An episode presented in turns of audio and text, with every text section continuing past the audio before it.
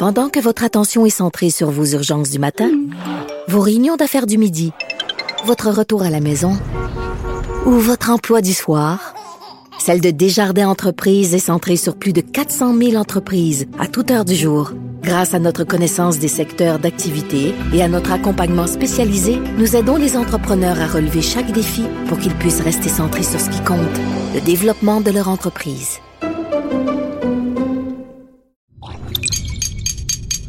Cube Radio.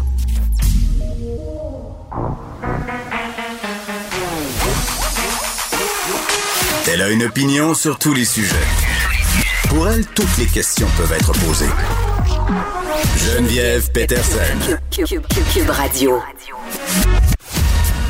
Salut tout le monde, bienvenue à l'émission. Merci d'être là. On va commencer euh, tout de suite avec un décompte des nouveaux cas. Euh, ça continue de grimper. On est redescendu en bas de la barre des 200, 180 euh, nouveaux cas. Trois décès, les hospitalisations qui augmentent. bon, ça demeure préoccupant. Évidemment, il faut voir comment ça va se passer pendant les prochains jours. Mais la question qui est sur toutes les lèvres, est-ce qu'on va annuler l'Halloween.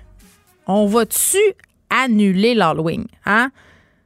Je sais pas si vous vous rappelez, l'année passée, il y a eu le désormais célèbre Halloween Gate. OK? L'Halloween ne s'est pas déroulé comme prévu. Non, non, non.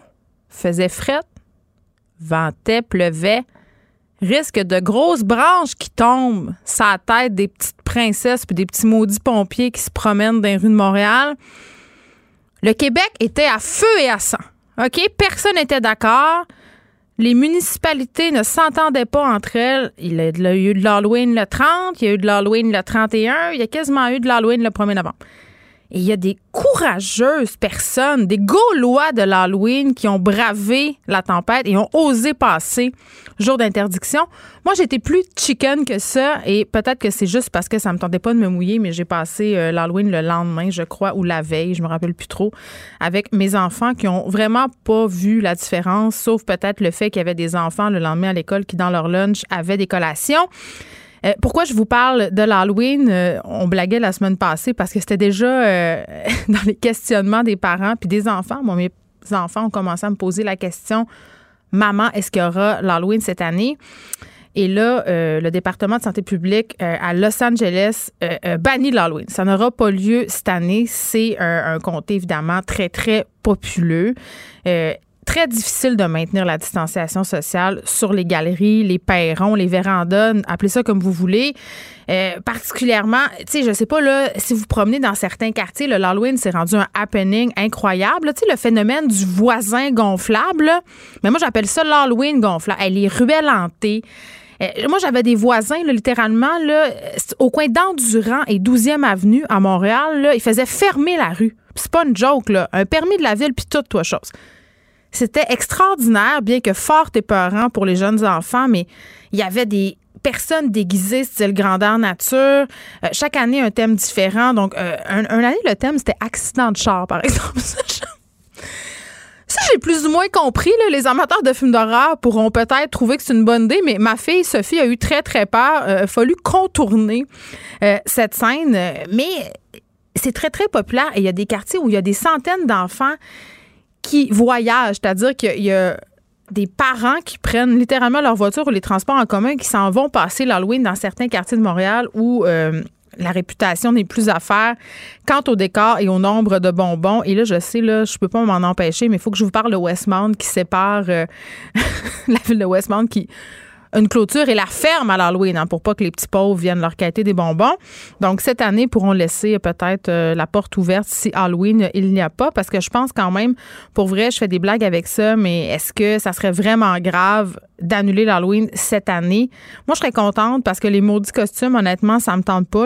À chaque année, j'ai comme une pensée de mère parfaite. Je me dis, oh, Geneviève, cette année, tu pourrais aller sur Pinterest puis faire un petit tableau puis fabriquer des affaires toi-même pour pas encourager la surconsommation, la destruction de la planète Terre. Parce qu'après Noël, ou je sais même pas, c'est peut-être même au même titre que Noël, là, des cossins d'Halloween, des affaires en plastique qu'on sac au vidange le lendemain, il y en a en veux-tu, en veux Puis là, je me dis à chaque fois, ah, je, je, vais, je vais faire un truc là, avec des plures de bananes séchées, puis ça va être extraordinaire, puis Peter Pan, puis tout. Puis je me ramasse tout le temps deux jours avant sur Amazon en train de commander des costumes à 50$. Quel échec!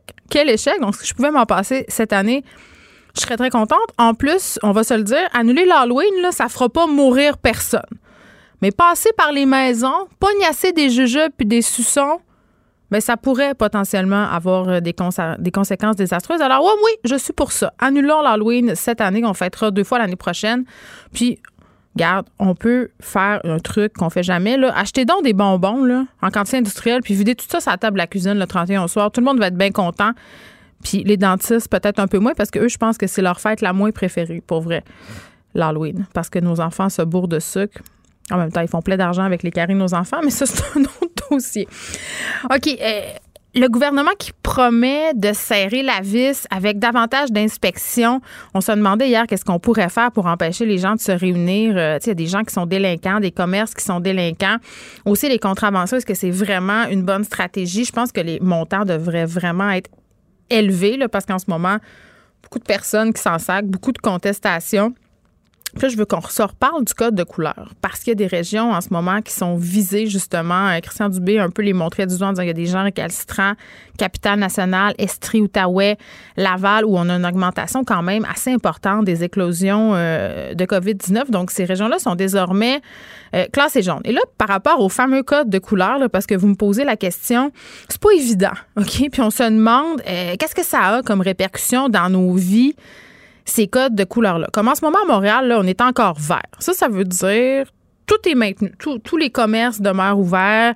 Euh, les écoles sont ouvertes. On suit, et bien entendu, les mesures sanitaires. Et là, pour les régions qui sont jaunes, les régions que je viens de nommer, euh, tout est maintenu, mais là, on, fait, on va faire plus de sensibilisation, plus d'inspection, puis justement les fameuses contraventions pour s'assurer euh, du respect des mesures sanitaires. Et là, si on passe en mode orange, c'est-à-dire si ça continue, si on voit que dans quelques jours, les cas augmentent, qu'on a des écoles et que ça continue la contagion communautaire, là, on aura possiblement arrêt ou restrictions sur des activités plus à risque.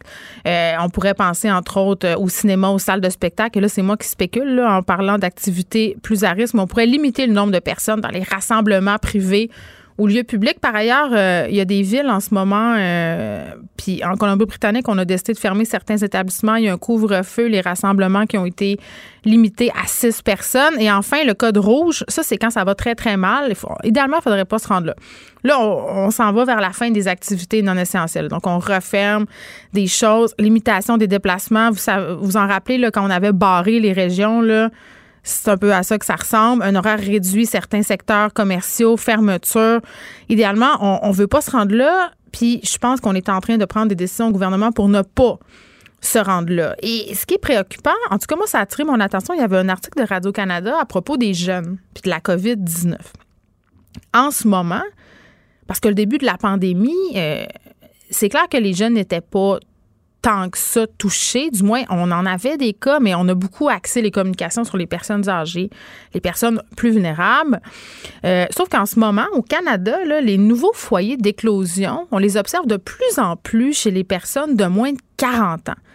Puis c'est pas juste au Canada. L'Organisation mondiale de la santé euh, a fait une sortie pour dire écoutez, maintenant, le virus se propage principalement par des personnes de la vingtaine, de la trentaine.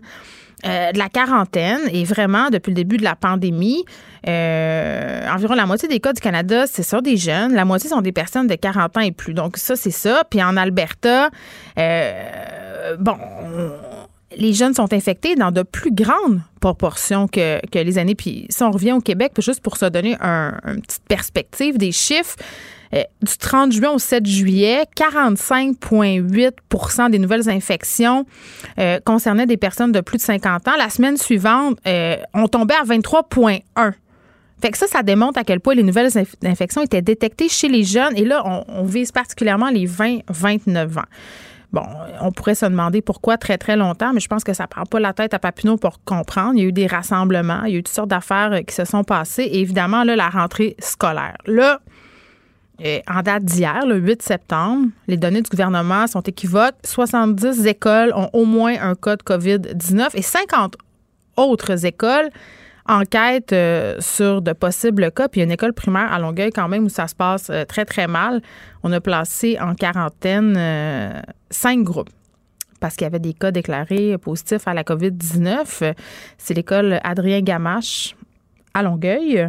Donc, des classes qui ont été temporairement fermées parce que là, évidemment, on veut dépister les enfants, on veut savoir qu'est-ce qui se passe. D'ailleurs, il y a une clinique de dépistage mobile qui a été déployée lundi pour les élèves et le personnel euh, de l'école. Et bon, euh, globalement, ce qu'on en comprend, c'est que ça se passe assez bien, mais là, euh, tu sais, on est rendu le 9 septembre. Ça fait pas tant de temps que ça non plus qu'on a commencé la rentrée scolaire et on voit déjà qu'on a des cas, qu'on a des élèves qui, qui sont absents parce qu'ils sont symptomatiques, dont mon fils.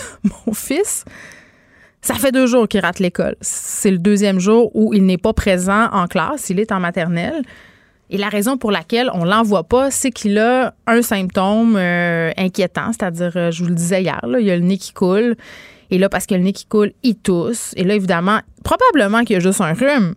Mais c'est compliqué de savoir euh, est-ce qu'on l'envoie, est-ce qu'on l'envoie pas. Donc, dans le doute, je pense que ce qu'il faut comprendre, c'est que si on a la possibilité, on le garde à la maison parce que de toute façon, l'école nous le renverrait. Mais la question qu'on se posait avec son père ce matin, on avait un échange de textos, il est chez son père en ce moment, mon fils, on se disait. Qu'est-ce qu'on fait? Est-ce qu'on le fait tester? Est-ce qu'on fait pas tester? Parce que le test n'est pas nécessairement agréable. Tu veux pas faire tester ton enfant pour rien, pour qu'après, il ne veulent plus euh, lui retourner se faire tester si jamais euh, il développait des symptômes davantage préoccupants. Fait qu'on s'est dit, on l'observe, on attend encore un peu. Pour l'instant, on est toujours dans un symptôme, pas de fièvre, mais c'est pas évident. on est allé voir sur les pages euh, du ministère de la Santé, sur la page de la Commission scolaire de Montréal. Euh, puis à date, ben clairement, là, c'est pas nécessaire de le tester contre la COVID-19, mais à l'école, quand même, dès qu'on est symptomatique, on peut pas se pointer. Ça, malgré les directives de la santé publique concernant justement cette fameuse euh, jugeote là, qu'il faut utiliser euh, de la part des écoles et aussi de la part des parents, le gros bon sens. Fait qu'on sait plus trop où se garrocher pour vrai, puis c'est assez compliqué. Puis je me dis, tu sais, moi, je suis une madame qui travaille dans les médias. Tu sais, je couvre la COVID-19 chaque jour, donc je suis assez informée. Je suis assez au fait. Puis malgré tout ça, je suis mêlée. je sais pas quoi faire. Euh, je sais pas où aller chercher de l'information et je sais pas où aller chercher de l'information qui qui est en date, qui, qui, est en adéquation avec les connaissances et les nouvelles directives de la santé publique. Donc, je me dis que ça ne doit pas être évident pour les gens qui suivent ça de loin. Et je me demande bien comment on va euh, délai avec ça tout au long de l'année. D'ailleurs, je vous disais hier que j'avais reçu déjà un sondage de l'école concernant l'enseignement à distance. Les écoles se préparent, là. C'est pas une joke, là. Je veux dire, ça se pourrait qu'on soit amené à fermer les écoles encore. On ne le souhaite pas. On souhaite quand même euh, les maintenir jusqu'à Noël au moins pour la santé mentale des parents. Puis d'ailleurs, euh, on va avoir une psy tantôt pour nous parler de santé mentale parce que, je sais pas pour vous, mais advenant une deuxième vague, je suis pas sûre que je vais prendre ça aussi bien que la première. Je pense que ça fait partie euh, de ce que bien des gens anticipent. Là, si on se confine tout l'hiver, si on nous réduit encore euh, nos possibilités d'interaction sociale, ça va être quand même très, très difficile. Je veux qu'on se parle de TikTok le fameux réseau social, nouvelle qui a attiré mon attention aussi parce que mes enfants sont beaucoup sur TikTok et je sais euh, que les vôtres aussi, si vous en avez. Euh, il y a des images très, très problématiques qui circulent en ce moment sur la plateforme et TikTok a mis en alerte les parents, les utilisateurs de TikTok parce que les images d'un suicide qui ont été incrustées dans des vidéos. Euh, bon, c'est un Américain qui a mis fin à ses jours. Euh, ça a été publié tout d'abord sur Facebook, en Facebook Live. Il y a des gens qui ont téléchargé ça sur diverses plateformes parce qu'on le sait, là, une fois que c'est sur Internet, euh, les gens peuvent enregistrer, les gens peuvent faire des captures euh, et c'est conservé sur des serveurs dans les téléphones intelligents du monde, dans les ordis. Et là, malheureusement, il y a des personnes mal intentionnées et visiblement assez dérangées qui ont ajouté des extraits euh, de ce suicide-là à l'intérieur de vidéos traitant d'autres sujets. Et ça, c'est moi, c'est là où moi, ça, ça me fait peur parce que euh, les enfants, ils vont pas chercher ces images-là. Ils vont être mis en contact avec ces images-là sans leur consentement, en guillemets, parce que euh, la plateforme TikTok, comme toutes les autres plateformes, ont des algorithmes pour détecter les images violentes, les images de pornographie tout ça. Donc, les, les gens qui sont qui désirent mettre des images inappropriées, ben, utilisent un peu les failles de ces systèmes-là pour réussir à les intégrer. Là, je parlais l'autre jour de la porno puis d'Instagram, c'est un peu le même principe. Donc là, on prend des images illégales, on les met dans une vidéo. Euh, ça a été téléchargé au départ euh, dans des vidéos de chatons. Puis moi, j'étais là, mon Dieu, ma, ma fille de 10 ans passe sa vie à regarder des vidéos de chatons. S'il fallait qu'elle tombe sur ça, ça serait épouvantable parce que c'est des images que tu peux pas dévoir. Sais, moi, je me rappelle, j'ai vu des images d'attentats sur les médias sociaux, euh, des choses que j'aurais pas aimé voir malgré moi. sais, au début, quand on n'avait pas la possibilité de masquer ces images-là ou que les médias sociaux, euh, parce que maintenant, il y a comme des genres de filtres. Là, tu peux appuyer sur un bouton, ça dit Ah, cette image potentiellement dérangeante, voulez-vous la voir? Là, tu cliques. Avant ça, tu les voyais sans faire exprès. C'est un peu la même chose qui se passe sur TikTok en ce moment avec ces images-là. Donc, vraiment, euh, ce qu'on conseille, les experts, ce qu'ils conseillent, c'est peut-être d'éloigner vos enfants de cette plateforme-là pendant quelques jours, le temps que TikTok fasse le ménage. C'est un ménage qui est déjà commencé, mais ça prend du temps. Euh, c'est compliqué, puis vraiment, ça préoccupe parce que l'Association québécoise de prévention du suicide a fait une publication pour sensibiliser, euh, sensibiliser pardon, les gens à cette nouvelle-là. Donc, peut-être vraiment, faites attention, parlez avec vos enfants, demandez-leur s'ils ont vu euh, ces images-là. Puis en même temps, je comprends euh, que peut-être on veut pas attirer l'attention, mais le risque, c'est qu'ils tombent là-dessus sans faire exprès, puis qu'ils n'osent pas vous en parler. Donc, euh, peut-être s'éloigner de TikTok pour deux, trois jours, ça pourrait être une bonne chose. Et, je vous rappelle quand même que si vous êtes inquiet pour vous ou un proche, on vous invite toujours à communiquer avec le Centre de prévention du suicide de votre région. Appelez le 1866 appel.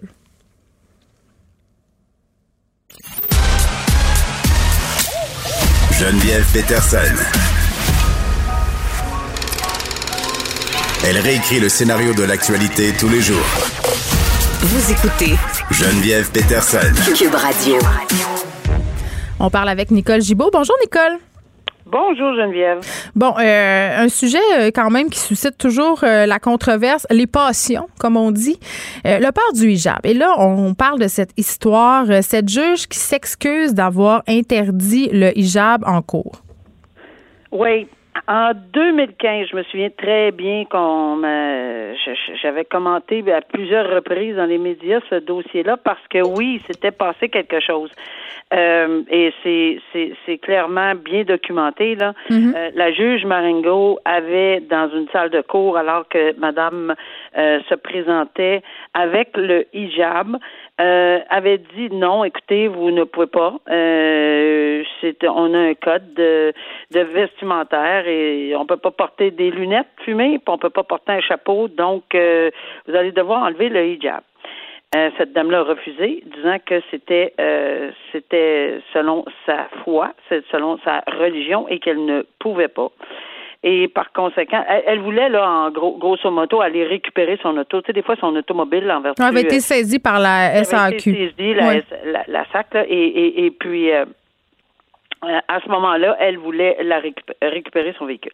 Bon, gros débat, évidemment, ça avait euh, sorti immédiatement dans les journaux, partout, partout, partout. Et euh, il y a eu beaucoup de plaintes au Conseil de la magistrature, parce que non seulement elle s'est plainte au Conseil de la magistrature, mais il y a eu une 20, 28, je crois. Mais avec raison. Euh, J'ai envie de te dire, avec raison. Ben là, au début, on se disait oui, même moi j'avais réagi, puis je vais te dire pourquoi j'avais réagi de cette mhm. façon-là, euh, même si c'était une collègue fraîchement, euh, tu sais, ben, je le connais pas personnellement, mais mais c'est ça n'a même pas rapport. Parce que pourquoi? Parce que lorsque on revêt une toge, puis c'est pas par snobisme que je dis ça là, lorsqu'on revêt la toge avec euh, le, signe de bon les barres rouges, etc., puis qu'on on passe à travers une porte. Je me souviens d'avoir utilisé, je traverse mon mon bureau à la salle de cours, je m'assois sur un banc et je ne suis plus moi, Nicole Gibault. Je suis l'institution. Je représente une institution. Le je n'est plus là. C'est pas je pense que c'est je peux ne pas accepter le port du hijab. Je personnellement peux avoir des, des, des, des idées là-dessus. Madame euh, Marengo il y, a, deux choses. Il y a la juge Marengo, puis il y a Madame Marengo, puis elle a le droit de penser, parce que oubliez, oubliez jamais là, qu'on a droit à nos opinions personnelles. Il faut juste pas les transmettre ou qu'il y ait eu apparence de transmission. Hmm. Les apparences là, euh, en droit, là, je vais vous dire que c'est, c'est très. Puis les perceptions, c'est extrêmement important. Alors oui, ça a été perçu comme ça par une quantité de personnes. Et oui, ça a choqué l'imaginaire parce qu'on s'est dit un instant, là, euh, ça n'a pas de bon sens que dans une cour de justice, on brime les droits en vertu de la charte, etc.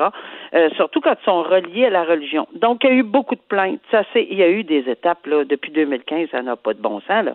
Hmm. C'est allé, le Conseil de la magistrature a effectivement indiqué que c'était des plaintes qui étaient fondées. Il a demandé, c'est comme ça que ça procède.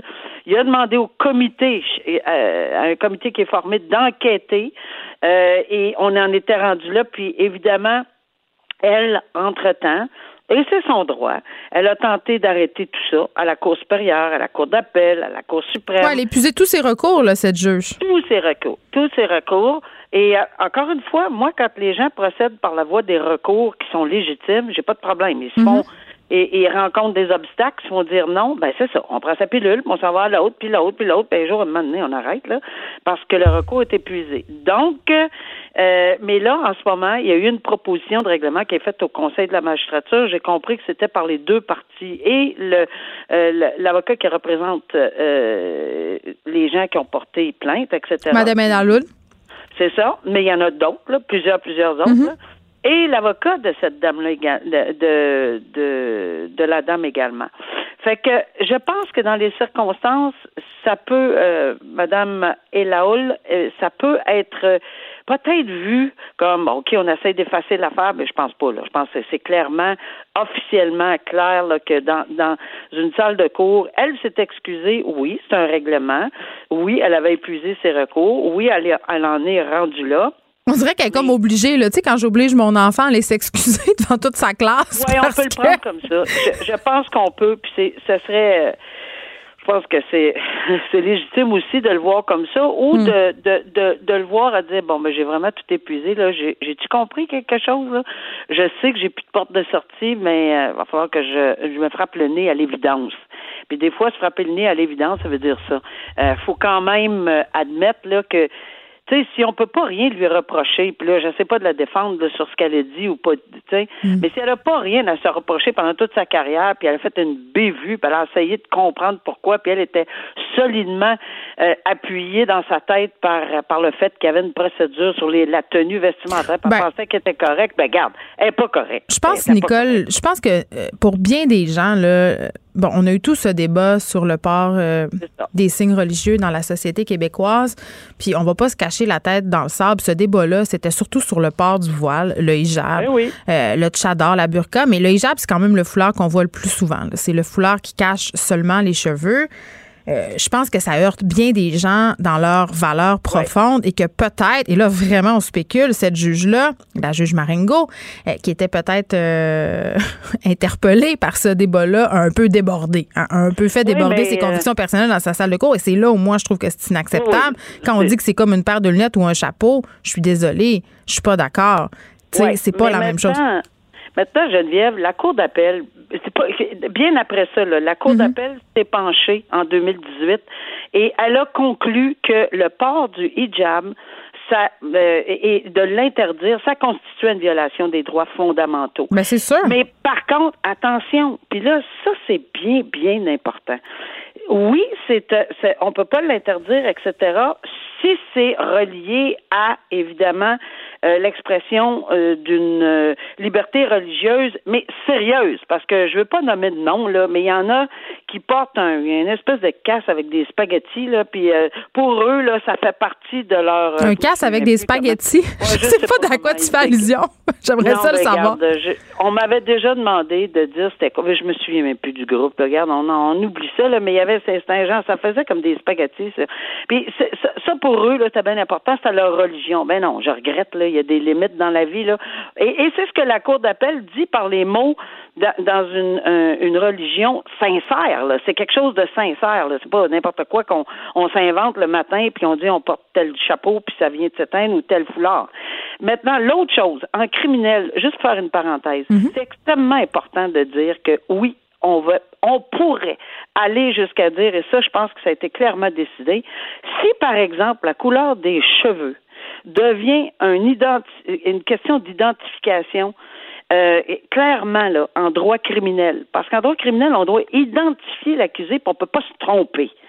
Si la question de l'identification c'est, mettons, là, je, at large, là, ou la forme de, on a même parlé de la forme des oreilles. Si ça nuit à l'identification, autrement dit, c'est ce que tu me dis. Si ça nuit à l'identification, ben là, il y aurait une exception. Mais ça, c'était pas le cas. C'était une pauvre madame euh, qui venait récupérer sa voiture euh, saisie. On n'était on n'était pas là-dedans.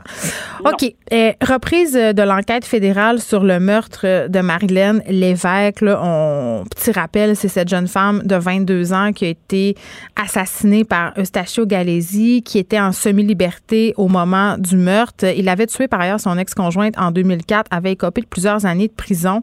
Et là, les raisons de sa semi-liberté, puis euh, aussi cette autorisation de côtoyer des femmes sont remises en doute. Euh, tu te rappelles, à l'époque, Nicole, ça avait vraiment soulevé le problème. Moi, j'étais catastrophée. Ça m'avait littéralement dégoûté euh, de savoir que, bon, la Commission des libérations conditionnelles avait autorisé Galésie à avoir des contacts avec les femmes pour assouvir ses besoins alors qu'il y avait cette historique-là. Puis je suis curieuse de t'entendre parce que là, bon, on a eu cette enquête interne euh, qui a été suspendue en mars en raison de la pandémie. Là, ça reprend. Mais l'enquête, elle est pilotée, Nicole, par le Service correctionnel du Canada. Puis je, trouve ça particulier parce que c'est eux, en fait, qui seraient fautifs dans cette histoire-là. Donc, que ce soit eux qui mènent l'enquête, vous n'avez pas beaucoup d'attente envers cette enquête-là. Là, hein? Ben, euh, OK. On va commencer juste euh, rapidement une petite remise des pendules à l'heure parce que la commission, je l'ai lu avec intérêt, cette décision de la commission. Puis je me souviens très bien qu'il était, j'étais surpris qu'il y ait eu ce genre d'autorisation-là et puis ils se sont questionnés. Mais le problème, c'est qu'ils ont, c'est bien beau se questionner, puis oui, ils l'ont vu. Oui, ils l'ont vu qu'il y avait une autorisation de cette nature-là. ils n'ont pas dit nous sommes d'accord avec cette autorisation-là. Mais le fait de l'avoir vu, de l'avoir réalisé, de l'avoir constaté, et de ne pas avoir retiré immédiatement, à mon humble avis, euh, les, privilèges de libération conditionnelle, tout de suite, le, le, retirer, moi, pour moi, ça, c'était, c'était majeur. Et oui, il y a plusieurs experts qui se sont prononcés là-dessus. C'était, c'était vraiment une bavure. À mon avis, là, euh, on a tous été choqués à cause du passé à cause du fait qu'il n'y a pas de. Évidemment, là, il n'y a pas de bracelet pour suivre ce monsieur-là. Là, on a su qu'il y avait beaucoup d'alcool d'impliqué là-dedans avant, puis tout ça. Mm-hmm. Euh, la rencontre avec euh, cette pauvre Marilyn euh, Lévesque et qui, qui, qui malheureusement a payé de sa vie et que oui, elle était au courant, oui, elle le savait, mais bon, elle a décidé de prendre d'y aller quand même. il y avait une relation là, et des fois il allait au restaurant ensemble, tout ça. Puis à un moment donné, elle avait quand même ressenti le besoin de de mettre, d'avoir une certaine distance avec Galizé parce qu'il devenait de plus en plus insistant, là. Oui, et puis ben, c'est ça, fait que c'est d'autant plus terrible qu'elle avait un peu réalisé le tout, mais qu'elle faisait quand même confiance. Euh, alors, écoute, c'est terrible ce qui est arrivé, puis dans les circonstances, ça se doit. Maintenant, deuxième volet, tu me dis, euh, tu me demandes, est-ce que la commission, mais là, là je te dirais que dans être dans les lumières comme ils le sont présentement, là, mm.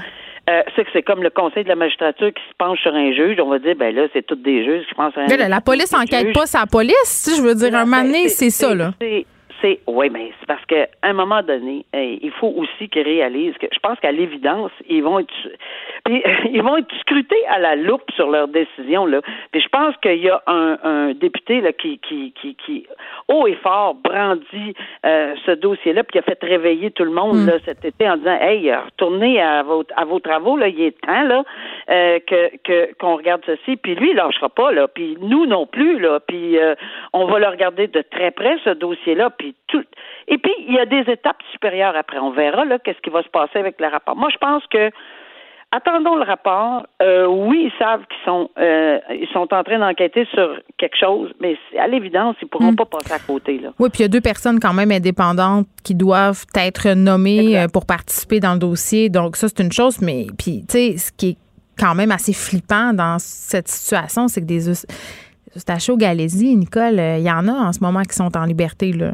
Il y a du monde qui, se promène. Malheureusement, on en a discuté il y a pas très longtemps, Mm. puis il y a encore des baveux, puis il y a encore des choses qui se passent, puis on blâme encore. C'est sûr que ça devient un peu politique parce qu'on dit c'est l'autre gouvernement qui Ouais. a pas assez de nommés de de, Ouais, ouais. de- ben ça c'est- souvent l'excuse là. Non, c'est pas nous autres, c'est eux autres, puis euh, bon, on se lance la balle, mais en bout de ligne, il y a des vies, il y y a des vies humaines qui sont en Mais jeu. Il y a la sécurité du public qui est en jeu. Tu sais, euh, je fais tout le temps le parallèle. Tu sais, l'émission Un tueur si proche qui passait à Canal D, là, à la fin de chacun Ouais. des épisodes, il y avait cette phrase, ça disait euh, si un tel drame euh, se fomentait, là je, para- je paraphrase, là, près de chez vous, sauriez-vous le voir venir? Ben, dans le cas de Stacha Galési, là, on l'a vu venir puis on n'a rien fait. Oh que oui, on avait on avait plusieurs. euh, je pense qu'il y avait, mais en fait, c'était une piste d'atterrissage de, lumière tout allumée là.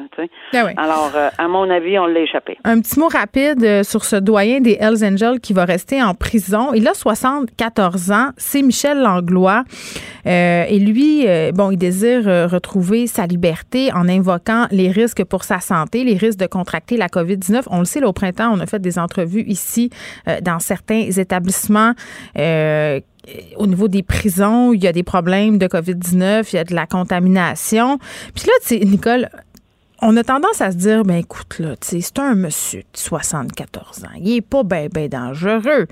Mais c'est pas un enfant de cœur, là, Michel Langlois. C'est un des fondateurs des Hells Angels à Montréal. Il a été condamné euh, dans la foulée des- de la tuerie de Lennoxville. Il y a une longue feuille de route, 50 ans de criminalité. Mais tu sais, à cause de son âge, c'est comme si, des fois, on est comme plus indulgent, on dirait. Oui, mais ce qui m'a fait vraiment sourire, c'est qu'il s'était joint à eux parce qu'il aimait faire de la motocyclette. Ah oui, c'est ce qu'il c'est ce qu'il a évoqué au comité de libération constitutionnelle. Il dit oh, moi les Hells, c'est pas c'est pas un groupe criminalisé. Moi je j'ai je me suis enrôlé entre guillemets parce que je tripe sa moto. Ouais, en partant là, en partant là, c'est pas un groupe criminalisé. Je me sens enrôlée pour faire de la moto. Euh, c'est sûr que ces gens-là ne commandent rien euh, au niveau de la criminalité, sont pas impliqués dans. Parce qu'à un moment donné, là, je veux dire, c'était carrément parlé. euh, je pense que les commissaires s'en sont rendus compte. L'allégeance est encore là, c'est ce qu'on se Ben, rend ben, compte. L'allégeance est là. Il y avait eu même, euh, bon, à l'intérieur de- des murs, euh, certaines fêtes Mm. euh, reliées à tout ceci. Je pense que le but des commissaires, c'est- de vérifier s'il y a un peu de, de un peu de chair sur l'os de, de son- dans son discours là, puis c'est vraiment pas quelque chose qui tenait la route. Puis en bout de ligne, enfin, et, et c'est là qu'on voit que ici ils ont dit non, garde, on, on ne Hmm. voit pas vraiment dans votre discours quelque chose qui peut nous sécuriser, nous, et sécuriser le public, parce que c'est leur devoir de voir à ce que le, le public soit nettement sécurisé.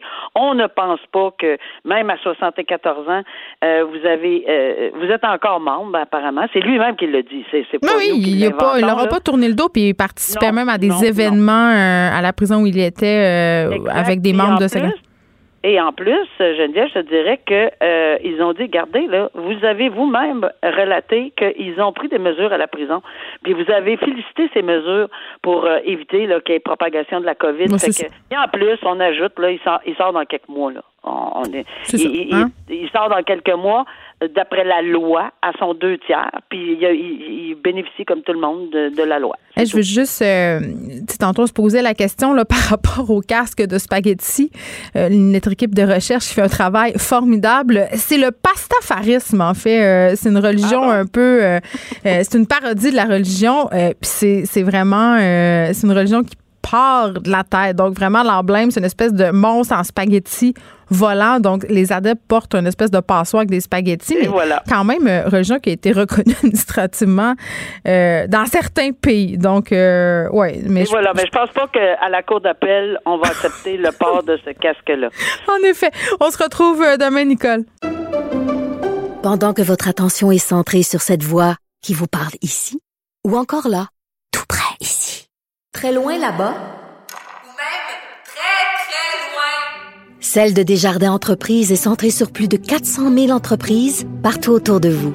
Depuis plus de 120 ans, nos équipes dédiées accompagnent les entrepreneurs d'ici à chaque étape pour qu'ils puissent rester centrés sur ce qui compte, la croissance de leur entreprise.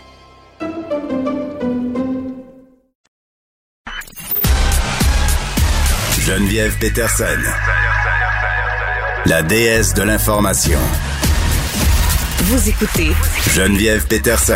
Cube Radio. On se parlait des fameux codes de couleur en début d'émission. Je vous disais Montréal, on est encore dans le vert, mais là, euh, il y a la directrice régionale de la santé publique euh, qui nous dit que dès la semaine prochaine, on pourrait passer au jaune parce qu'on a euh, bon 20 éclosions dans des milieux de travail, on a deux éclosions bien délimitées dans des écoles, une dans un service de garde, donc ça va être à surveiller dans une semaine ou deux si on continue comme ça, dans, dans le sens où si l'ensemble des indicateurs sont vers une tendance à la hausse en termes de nouveaux cas, on pourrait passer au jaune. Et si on passe au jaune, ça veut dire qu'on peut passer euh, à une autre, aux autres couleurs plus préoccupantes et que peut-être ça pourrait faire augmenter notre niveau d'anxiété et de détresse psychologique parce que ce qui nous pend au bout du nez, évidemment, c'est cette deuxième vague. Donc, possible reconfinement. Est-ce que ça va faire encore plus de dommages sur la santé mentale des Québécois que ce qu'on a connu ce printemps? Je vais en parler avec Geneviève Beaulieu-Pelletier, qui est psychologue clinicienne. Bonjour, Madame Beaulieu-Pelletier. Bonjour. Bon, euh, on a l'Agence statistique euh, Canada qui a demandé aux Canadiens d'évaluer leur santé mentale en indiquant si elle était mauvaise, passable, bonne, très bonne ou excellente. 67% des Canadiens âgés de plus de 12 ans, et ça c'est dans 10 provinces, là, ont indiqué que leur santé mentale était très bonne ou excellente en 2019, mais c'est une baisse de 5% comparativement à 2015. Ça a l'air de pas grand-chose, mais on le voit euh, dans les résultats de cette enquête-là qui a été faite fait qu'en ce moment, il y a une espèce de tendance au niveau de notre santé mentale. Euh, la santé mentale des Canadiens se détériore. Oui, tout à fait. C'est sûr que là, on parle de, de contexte très particulier, très stressant. Donc oui, dans des périodes, par exemple, l'idée de la pandémie comme telle peut être très anxiogène, mm. mais là, on rajoute à ça des mesures, par exemple, de confinement et des, des mesures sanitaires qui sont euh, plus contraignantes. Alors oui, déjà au début, on se disait oui, la santé mentale devrait potentiellement être affectée, et plus les semaines passent, plus les mois passent, ben, plus on, on, on s'attend à ce que les effets soient là sur la santé mentale. Mais qu'est-ce que les gens trouvent le plus difficile en ce moment, là, selon vous? C'est une excellente question. Il y a plein de facteurs. Alors, pour chacun, si par exemple quelqu'un a perdu son emploi, ça peut être un stress immense. Ça fait partie des grands stress parce que euh, là, là ça, ça éveille un paquet d'angoisses, des incertitudes, des inquiétudes financières. Donc, ça, ça, ça, peut être un cas de figure très précis. Il y en a qui vont vraiment développer des grandes angoisses par rapport au fait de contracter la COVID comme telle. Donc, on parle vraiment sur un plan euh, de, la santé.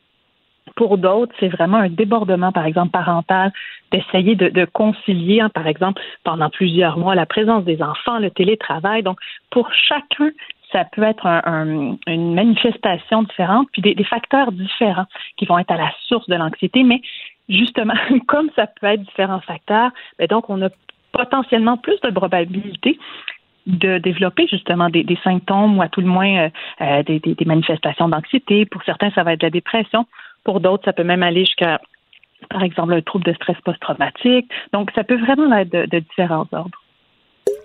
OK. Là, euh, je pense que c'est indéniable qu'on s'en va vers une deuxième vague.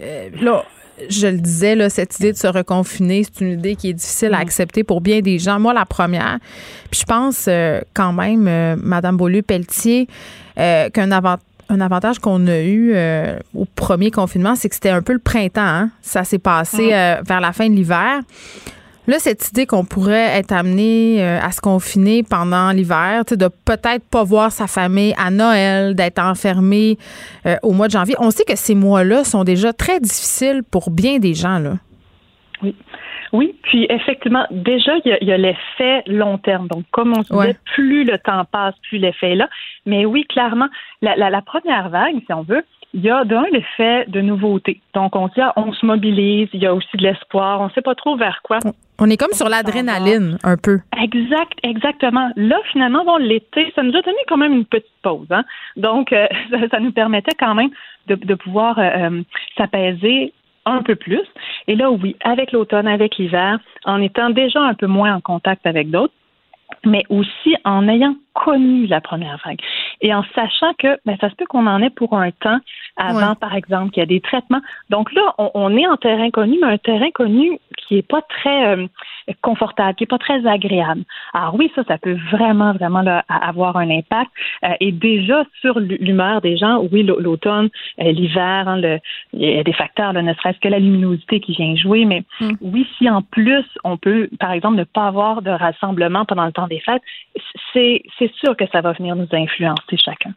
Mais vous savez, Madame Beaulieu-Pelletier, selon euh, cette enquête qui a été menée par Statistique Canada, euh, la santé mentale des Canadiens, elle se détériore et ça date d'avant la COVID-19. Tu sais, moi, je me rappelle, mm. avant la pandémie, on faisait beaucoup d'entrevues, notamment sur l'anxiété chez les jeunes, tu sais, qui est en constante augmentation. Le stress, la dépression. Euh, ça allait déjà mal avant. Qu'est-ce qui se passe avec nous autres? encore une fois, il y a beaucoup de facteurs, mais il y a les, tendances qui peuvent ressortir de ça, c'est aussi mm. plus le temps passe, plus, plus les années filent, euh, on, pour plusieurs, par exemple, on, comment je dirais, on est, disons, moins authentiquement euh, avec nous-mêmes. Donc, par exemple, il y a eu beaucoup là une tendance à, investir beaucoup, beaucoup le travail, par exemple. Mm. Et tranquillement, pas vite, ben, se déconnecter peut-être de priorités qui étaient un petit peu plus proches de nous-mêmes, un peu plus authentiques avec qui on est réellement.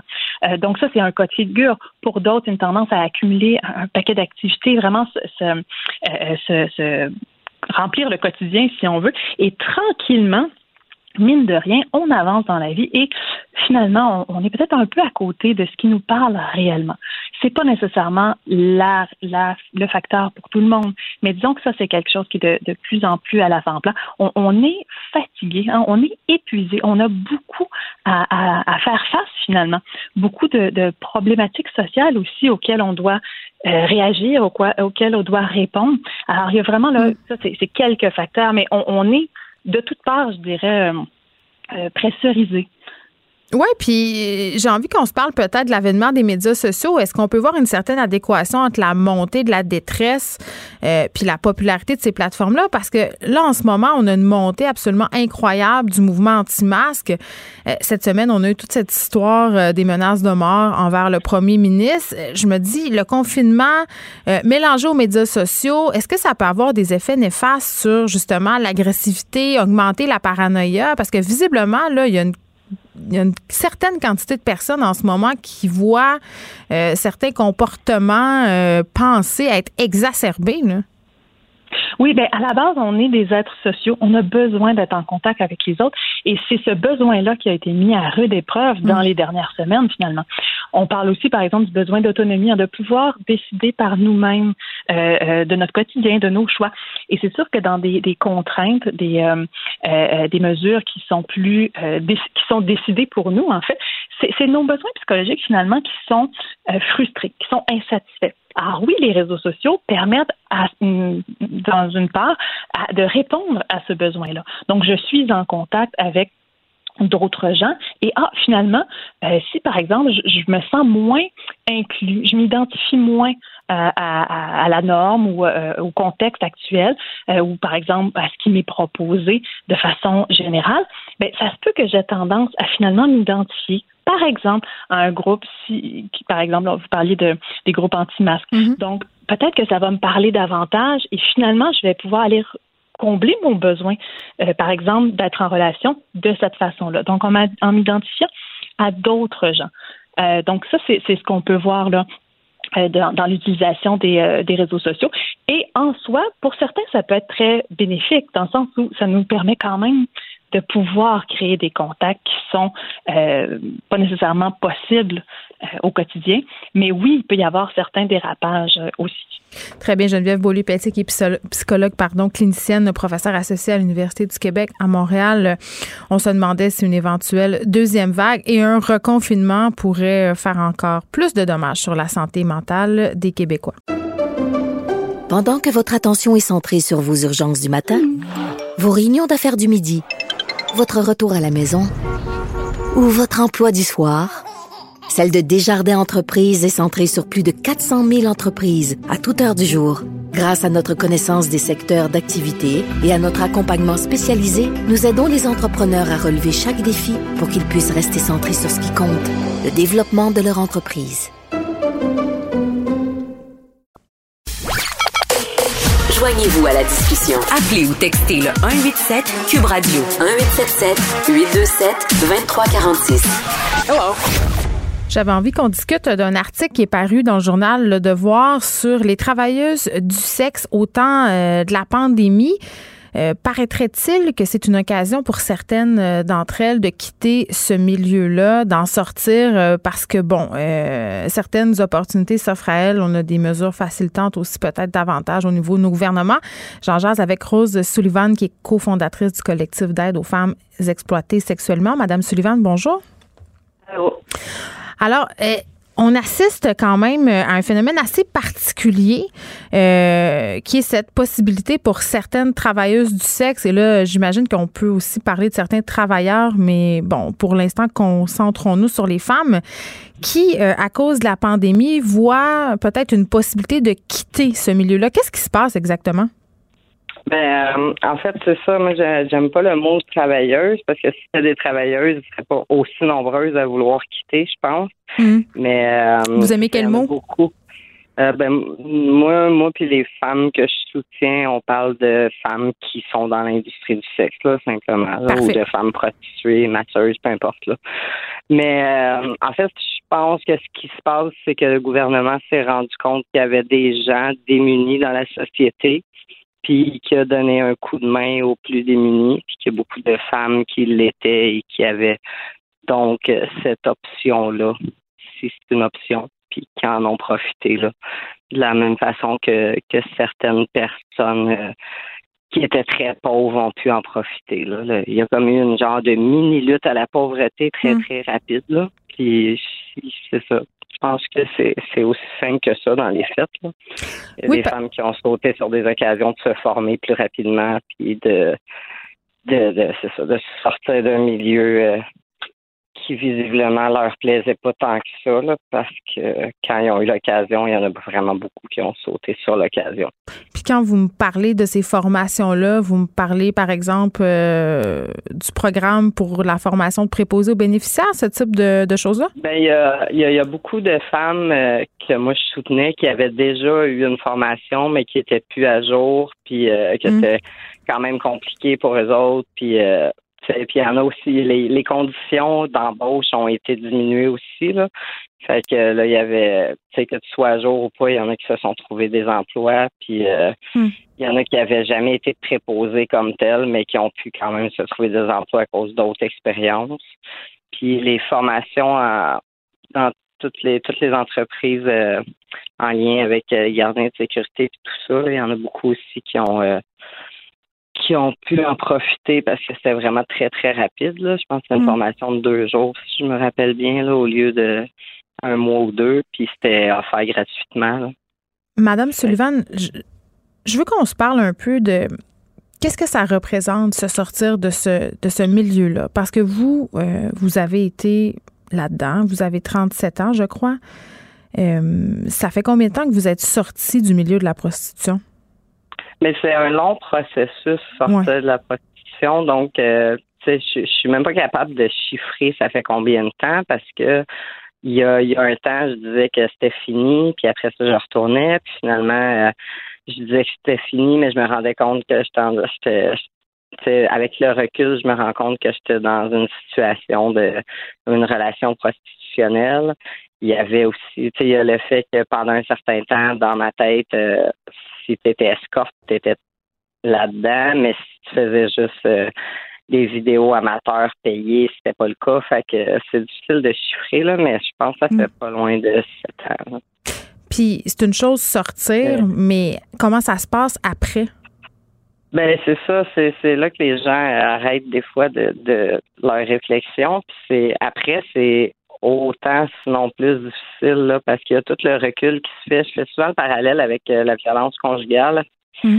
Souvent, les femmes, ils sortent d'une relation de violence conjugale parce qu'ils n'ont plus le choix, parce qu'ils ont leur conjoint a été trop loin. Puis c'est souvent après que ça frappe là, tout ce qu'on a vécu, puis tout ce qu'on a accepté, puis toutes les séquelles puis les traumatismes, des fois, c'est, plus après, parce que quand on est dedans, on est tellement sur l'adrénaline, puis on est tellement plongé dedans, puis des fois, on n'a pas vraiment d'autres options. Fait que c'est mieux de pas se questionner, parce que c'est, c'est souvent quand tu sais, je, je, je, pousse jamais les femmes à se questionner quand elles sont là-dedans parce que c'est ça peut être vraiment très douloureux comme prise de conscience, là, réaliser que tu pensais t'en aller euh, dans un milieu où tu allais être super euh, tu allais être euh, t'allais décider toi-même reprendre le pouvoir sur ta vie, tes finances, puis finalement tu te rends compte que non, là, c'est t'as, as tout sauf du pouvoir sur ta vie. Là.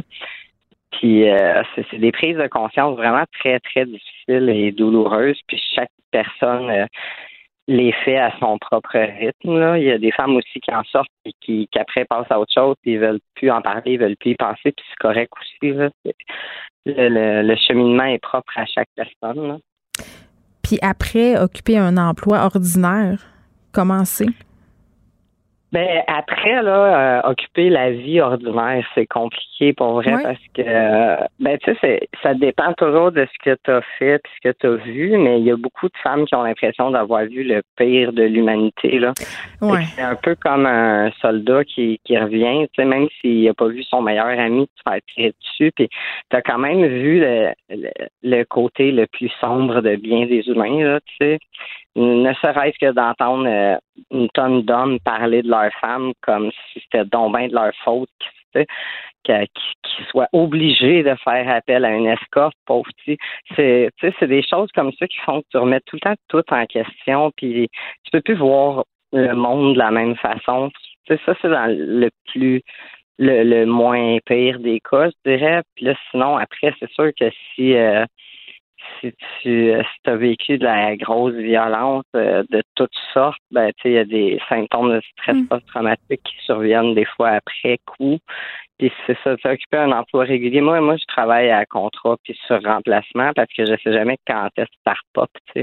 Ça peut être euh, n'importe quoi qui fait Votre stress, votre stress post-traumatique? C'est ça. c'est gérable de plus en plus, mais mm. n'empêche que il y a c'est difficile d'être certaine à 100% qu'on va être fonctionnel tout le temps quand on a un stress post-trauma euh, modéré à sévère. Oui, parce que je pense. La majorité des femmes en ont un en sortant de ce milieu-là. Ben, ben oui, c'est un peu là où je m'en allais, euh, Madame Sullivan. Vous me parlez de votre euh, choc post-traumatique. Vous, le déclic qui vous a amené à sortir de la prostitution, c'est une agression. Mm Ouais, mais ça faisait un bout que je voulais en sortir, là, mais ça, ça a fait que j'ai pas eu le choix, là. Parce que j'étais plus capable juste, là. Je pouvais, tu sais, j'ai eu des, des physiquement, ça a été correct. Là. Après, j'ai été capable encore deux semaines dans un déni total. Je me rappelle même plus là, des deux semaines après, mais après mm. ça, c'est ça. J'ai arrêté de dormir, j'ai arrêté de sortir, j'ai arrêté de manger. Fait que forcément, ça ça m'a mis trop à terre. J'aurais occupé n'importe quel emploi. J'étais juste inapte à la vie. Là. Si j'avais pas eu de proches autour de moi, j'aurais perdu mes enfants. Mais avez-vous eu du support? pas eu Ouais, j'en ai eu vraiment beaucoup. Je trouve que je suis chanceuse. C'est pour ça que j'ai j'ai voulu euh, aider d'autres femmes euh, quand je me suis mis à aller mieux parce que je je peux pas concevoir qu'on puisse sortir de ça sans avoir plein de support parce que je trouve que j'ai pas je, on peut pas hiérarchiser la souffrance, mais je trouve que j'ai ça n'a pas été si pire que ça dans mon cas. Hmm. Puis j'ai eu vraiment beaucoup de soutien, puis j'ai quand même encore des séquelles puis de la misère, tu sais, fait que j'ai j'ai vraiment de la difficulté à ben là je, je le vois plus là parce que hmm. j'ai aidé vraiment beaucoup de femmes, j'en ai connu beaucoup, mais tu sais c'est le coup là, je me suis surtout demandé comment les femmes pouvaient en sortir sans avoir du support parce que j'en ai eu beaucoup. Là. C'est sûr que là, dans le support, il y a toujours des gens qui essaient d'en profiter aussi, puis des mm. opportunistes qui, qui profitent de ta vulnérabilité, mais j'ai quand même eu du support sain aussi. Là. Puis j'en ai encore, je suis quand même bien entourée dans la vie. Puis c'est quand même pas facile. Là.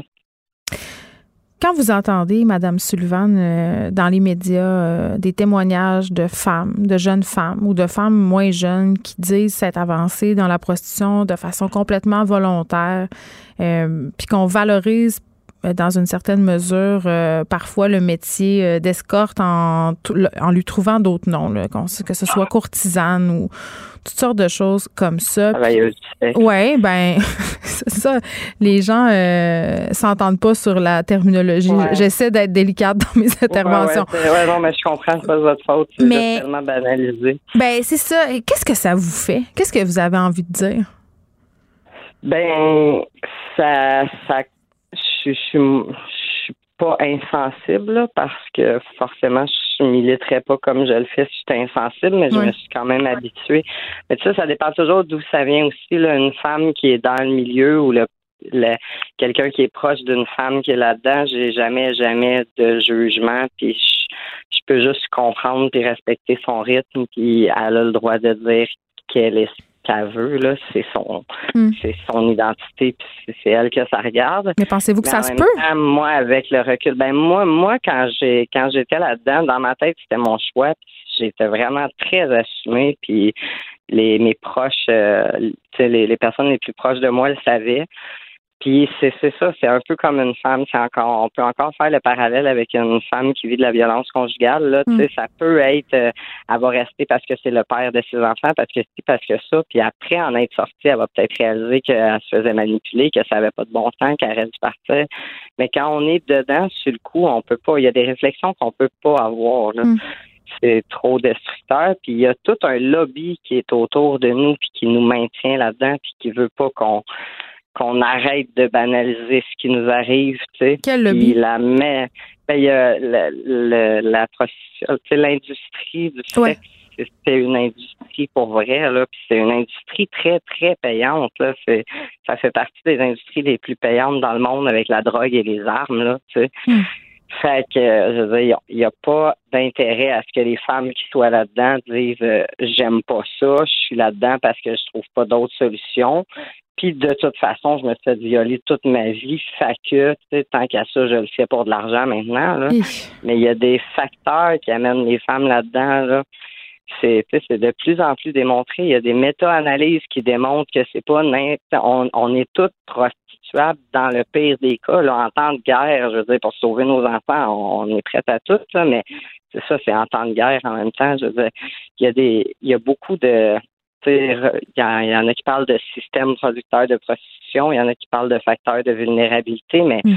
moi, je les observe sur le terrain. Il n'y a aucune femme qui n'a pas euh, quelque chose qui, qui, a donné l'impression que c'était la solution. Oui, puis la question économique, euh, je pense, en terminant, est fondamentale. La pauvreté, c'est ça qui pousse certaines femmes dans la prostitution, c'est ce qui les maintient dedans, puis c'est peut-être une des choses aussi qui qui les, les pousse à y, retourner, tu sais, bien souvent. Oui, oui. Oui, ben la pauvreté, la banalisation de la sexualité, l'hypersexualisation, le capitalisme puis le patriarcat, tout ça mis ensemble, c'est un super melting, melting pot pour que mm. de plus en plus de jeunes femmes se disent Ouais, vive l'industrie du sexe. Mais euh, le, le point, c'est que c'est pas un choix si tu sais pas tout tous les tenants et aboutissants de ce choix-là. Là. Ben oui, puis en même temps, des fois, tu te fais dire euh, plein de choses, puis tu y crois pas, euh, puis tu es jeune, puis tu as 15, 16 ans, 17 ans, puis tu dis, ben non, à moi, moi ça va être différent. C'est ça. Merci. là, c'est mieux que tu dises que c'est un choix, parce que c'est mm. tellement pas glamour être une victime. Mais mm. ouais.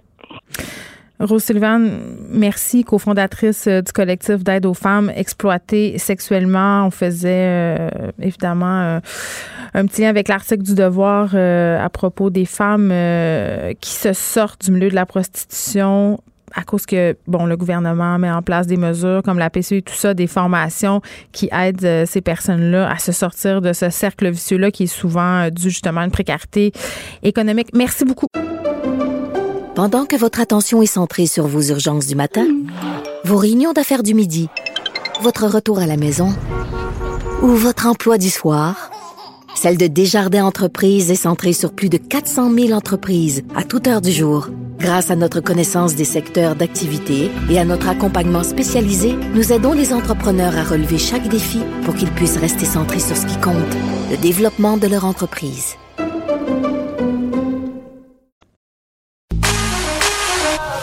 Pour elle, une question sans réponse n'est pas une réponse. Geneviève Peterson. Cube Radio.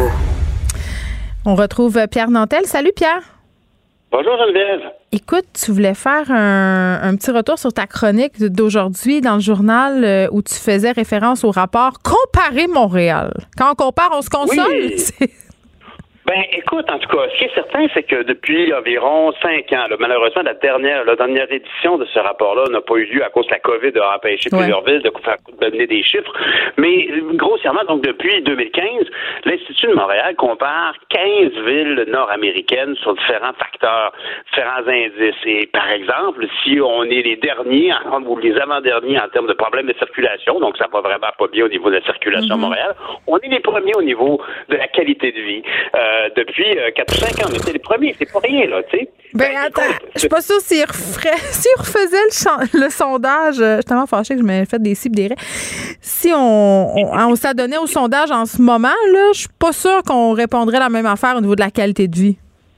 Ben, écoute, en tout cas, tu sais, des fois, on a l'impression quand on qu'il y a des politiques qui vont dire, on dirait que les, les, médias sont dans une bulle. Moi, j'ai l'impression, en tout cas, que il y a effectivement, il y a, moi, je vois qu'il y a un conflit de génération, particulièrement par rapport à Montréal, dans la mesure où les gens de mon âge, moi, en tout cas, là, des fois, tu sais, des fois, j'ai l'impression d'être le, gars des Sopranos hein, qui part de New Jersey, puis qui arrive à New York, puis ça n'a pas de Tony Soprano. Char, ça coûte 30 piastres, tu sais. Je veux dire, alors, moi, personnellement, j'ai grandi à Montréal. Ça fait 40 ans à peu près que je vis à Montréal, que je connais bien Montréal et que je suis constamment irrité par le fait que telle ou telle rue a mm. été inversée de sens, que, que Christophe Colomb n'est plus la merveilleuse autoroute axe nord-sud que nous avions pour traverser. Mais la vérité, c'est que quand tu vas voir du côté des gens qui vivent et qui votent au niveau municipal à Montréal, ben, dans mm. l'ensemble, il y a quand même pas mal de gens qui sont très contents de voir Projet Montréal faire ce qu'il avait dit qu'il ferait.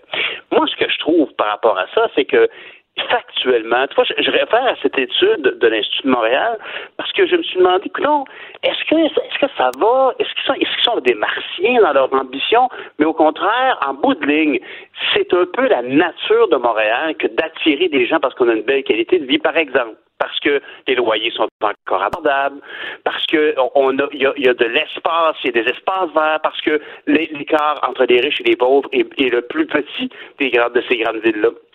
Alors, est-ce que actuellement, Projet Montréal semble avoir fait de cette cause-là leur petite cause pour leurs militants à eux, on dirait bien ils devraient pas, ils devraient nous embarquer là-dedans parce que si en bout de ligne, ce n'est pas dans notre intérêt, c'est dans notre intérêt d'attirer des gens de partout, d'attirer des investissements. Quand Ubisoft décide de débarquer ici, puis avec tous ses collègues des jeux vidéo, tout ça, c'est bien sûr on a des plans incitatifs et tout ça qui ont été installés par M. Landry à l'époque, mais factuellement, ces gens-là viennent ici, puis on est tellement bien à Montréal, il y a quelque chose ici, et c'est un phénomène qui est assez ancien, parce que si on retourne à l'époque post-référendaire, c'est à ce moment-là qu'on s'est fait clencher par Toronto, puis depuis aussi par Vancouver qui est en expansion. Mm. Mais si on regarde ce qui se passe à Toronto et à Vancouver, c'est tout ça qu'on veut aussi. Je veux dire, ultimement, il va falloir qu'on arrive à arriver au bout de notre transition au niveau des transports en commun, qui est une autre des grandes forces, peu importe ce qu'on en pense, de Montréal. Par contre, comme je t'ai dit tout à l'heure, on est aussi en haut de la liste au niveau du temps perdu dans la congestion. Fait que euh, j'ai l'impression en tout qu'il y, a un effort de compréhension qui n'est pas fait et on est constamment, je disais ce matin euh, que, c'est comme si euh, je suis en train de j'entamais des travaux dans mon sous-sol puis qu'on ma famille me reproche de laisser traîner mes outils. S'ils savent pas que je suis en train de faire quelque chose, bien, ils pensent que je suis un traîneux. Si ben, je leur dis que je suis en train d'améliorer la situation, c'est pas pareil. C'est ça. Ben tu m'ouvres la porte, je trouve, à une réflexion que je trouve intéressante. C'est vrai qu'il y a un conflit générationnel. Euh, euh, les gens euh, d'une certaine tranche d'âge sont très attachés à leur voiture parce qu'on leur a vendu la voiture comme étant le symbole suprême de la liberté. Ça, c'est une chose. mais l'effort de compréhension dont tu parles, Pierre, à mon sens, il devrait être des deux côtés. Parce que tu sais, moi, j'ai rien contre le fait qu'on stimule, euh, encourage, déploie toutes sortes de stratagèmes pour euh, augmenter le transport actif, le transport collectif. Tu le REM, je trouve c'est une bonne idée. Je trouve les pistes cyclables, dans une certaine mesure, qu'on puisse traverser la ville bord en bord avec des vélos. Euh, au bout du compte, je trouve ça une excellente idée parce que tu sais, Pierre, moi, j'ai eu mon permis de conduire seulement à 31 ans. Hein. Avant ça, là. Toi, tu une parfaite représentante de cette autre génération. Tu es une oui, pure. Non, ben, en fait, je suis une xéniale. Je suis une, je suis une vieille Y. Puis, tu sais. je viens, très, très jeune. Je viens, des, je viens des régions et puis, en région, c'est clair que tu as ton permis à 16 ans parce que, bon, euh, le transport en commun, c'est pas tout à fait ça, mais j'étais un peu un extraterrestre. À Montréal, c'était correct. Euh, j'ai lutté longtemps pour. Euh, je me suis longtemps objecté à avoir une voiture à Montréal, à avoir même un permis de conduire parce que je trouvais pas ça utile. Par contre, force est mhm. d'admettre que quand tu as des enfants, une job, puis que tu dois combiner tout ça, une voiture, ça peut être bien pratique dans certains cas, même s'il y a des familles qui réussissent à s'en passer. Mais moi, ce que je mhm. déplore un peu de la part de l'administration plan, c'est un peu toujours ce que je leur reproche, c'est la façon dont ils passent leur message ou la façon ben, dont justement il y a un manque de communication. Dites-nous sont où les travaux, dites-nous pourquoi, dites-nous vous comprenez. Tu sais, la mairesse Plante aujourd'hui annonce qu'elle qu'elle va compenser les commerçants de la rue Saint-Denis. Enfin, parfait. Tu sais, juste reconnais qu'il y a un problème, reconnais que les gens sont un peu exaspérés, puis déjà là, moi, je me calme. Tu sais, si tu me dis, ben oui, peut-être j'ai pas eu rapport, peut-être c'est un peu beaucoup, mais écoutez, c'est un coup à donner, puis après ça, on va être bien. Déjà là, tu as mon attention. Tu comprends? mais, je suis tellement d'accord avec toi. Moi, c'est ce que je pense. Écoute, quand tu, regardes la situation, euh, dans mon, dans mon papier ce matin, dans le Journal de Montréal, j'évoquais que je suis parti du cinéma Beaubien pour me rendre au coin de Roy et Saint-Denis pour aller chercher des dumplings. Puis que finalement, j'ai dû faire deux U-turns. Je suis allé à l'ouest. C'est comme j'étais. Je suis arrivé au dumpling. Premièrement, j'étais sûr qu'elle allait être froid. Une tragédie. Une tragédie, Pierre. Une vraie tragédie. Oui, ben c'est vrai quand même. Entre toi et moi, c'est pas cool. Puis, mais la il y a des choses pires que ça. Non, non, mais c'est un vendredi soir, tu t'attends pas à ce qu'elle est obligée. Évidemment, quelqu'un dit, ben, t'as-tu checké Waze ou, Google Maps? Ben non, vendredi, je suis en ville, je suis au cinéma Beaubien, puis je m'en vais sur Saint-Denis. Ben, alors, ça peut être compliqué. Ben oui, c'est compliqué. Puis comment ça se fait à ce moment-là, comme tu dis, qu'ils ne nous transmettent pas l'information? Moi, c'est plus ça, moi. Ben, tu as raison. Quand tu vas sur le site Info Travaux, je sais pas si tu as vu, mais c'est très drôle. On a mis, là où j'ai mis mon, ma lettre, mon, mon, article d'aujourd'hui dans le Journal de Montréal, on a mis une illustration de l'île de Montréal avec les travaux. C'est factuel, c'est pas une invention graphique. Là. Non, et puis on dirait une grosse pizza, mais euh, anecdote euh, sur euh, Info Travaux. Euh, je me suis ostinée sur Twitter avec un représentant euh, de la ville de Montréal la semaine dernière concernant des travaux qui avaient lieu autour euh, de l'école de mes enfants. Et la personne à la ville en question, M. Caron, je pense son nom. Monsieur Caron, c'est très, très drôle. M'obstinait qu'il n'y avait pas de travaux sur la rue en question, selon Info Travaux. J'ai dit, écoutez, monsieur, là, je suis en face des travaux. Je peux vous dire qu'il y a des travaux, donc la carte n'est même pas à jour ça fait un ben, peu partie du problème aussi, là. Ben, c'est ça, c'est qu'on peut imaginer aussi que Projet Montréal en a un peu. Sylvain Ouellet, pardon. Ah, c'est pas M. Coro. Non. mais, mais, mais, mais, mais, M. Coro, lui, il était malade avec RDO.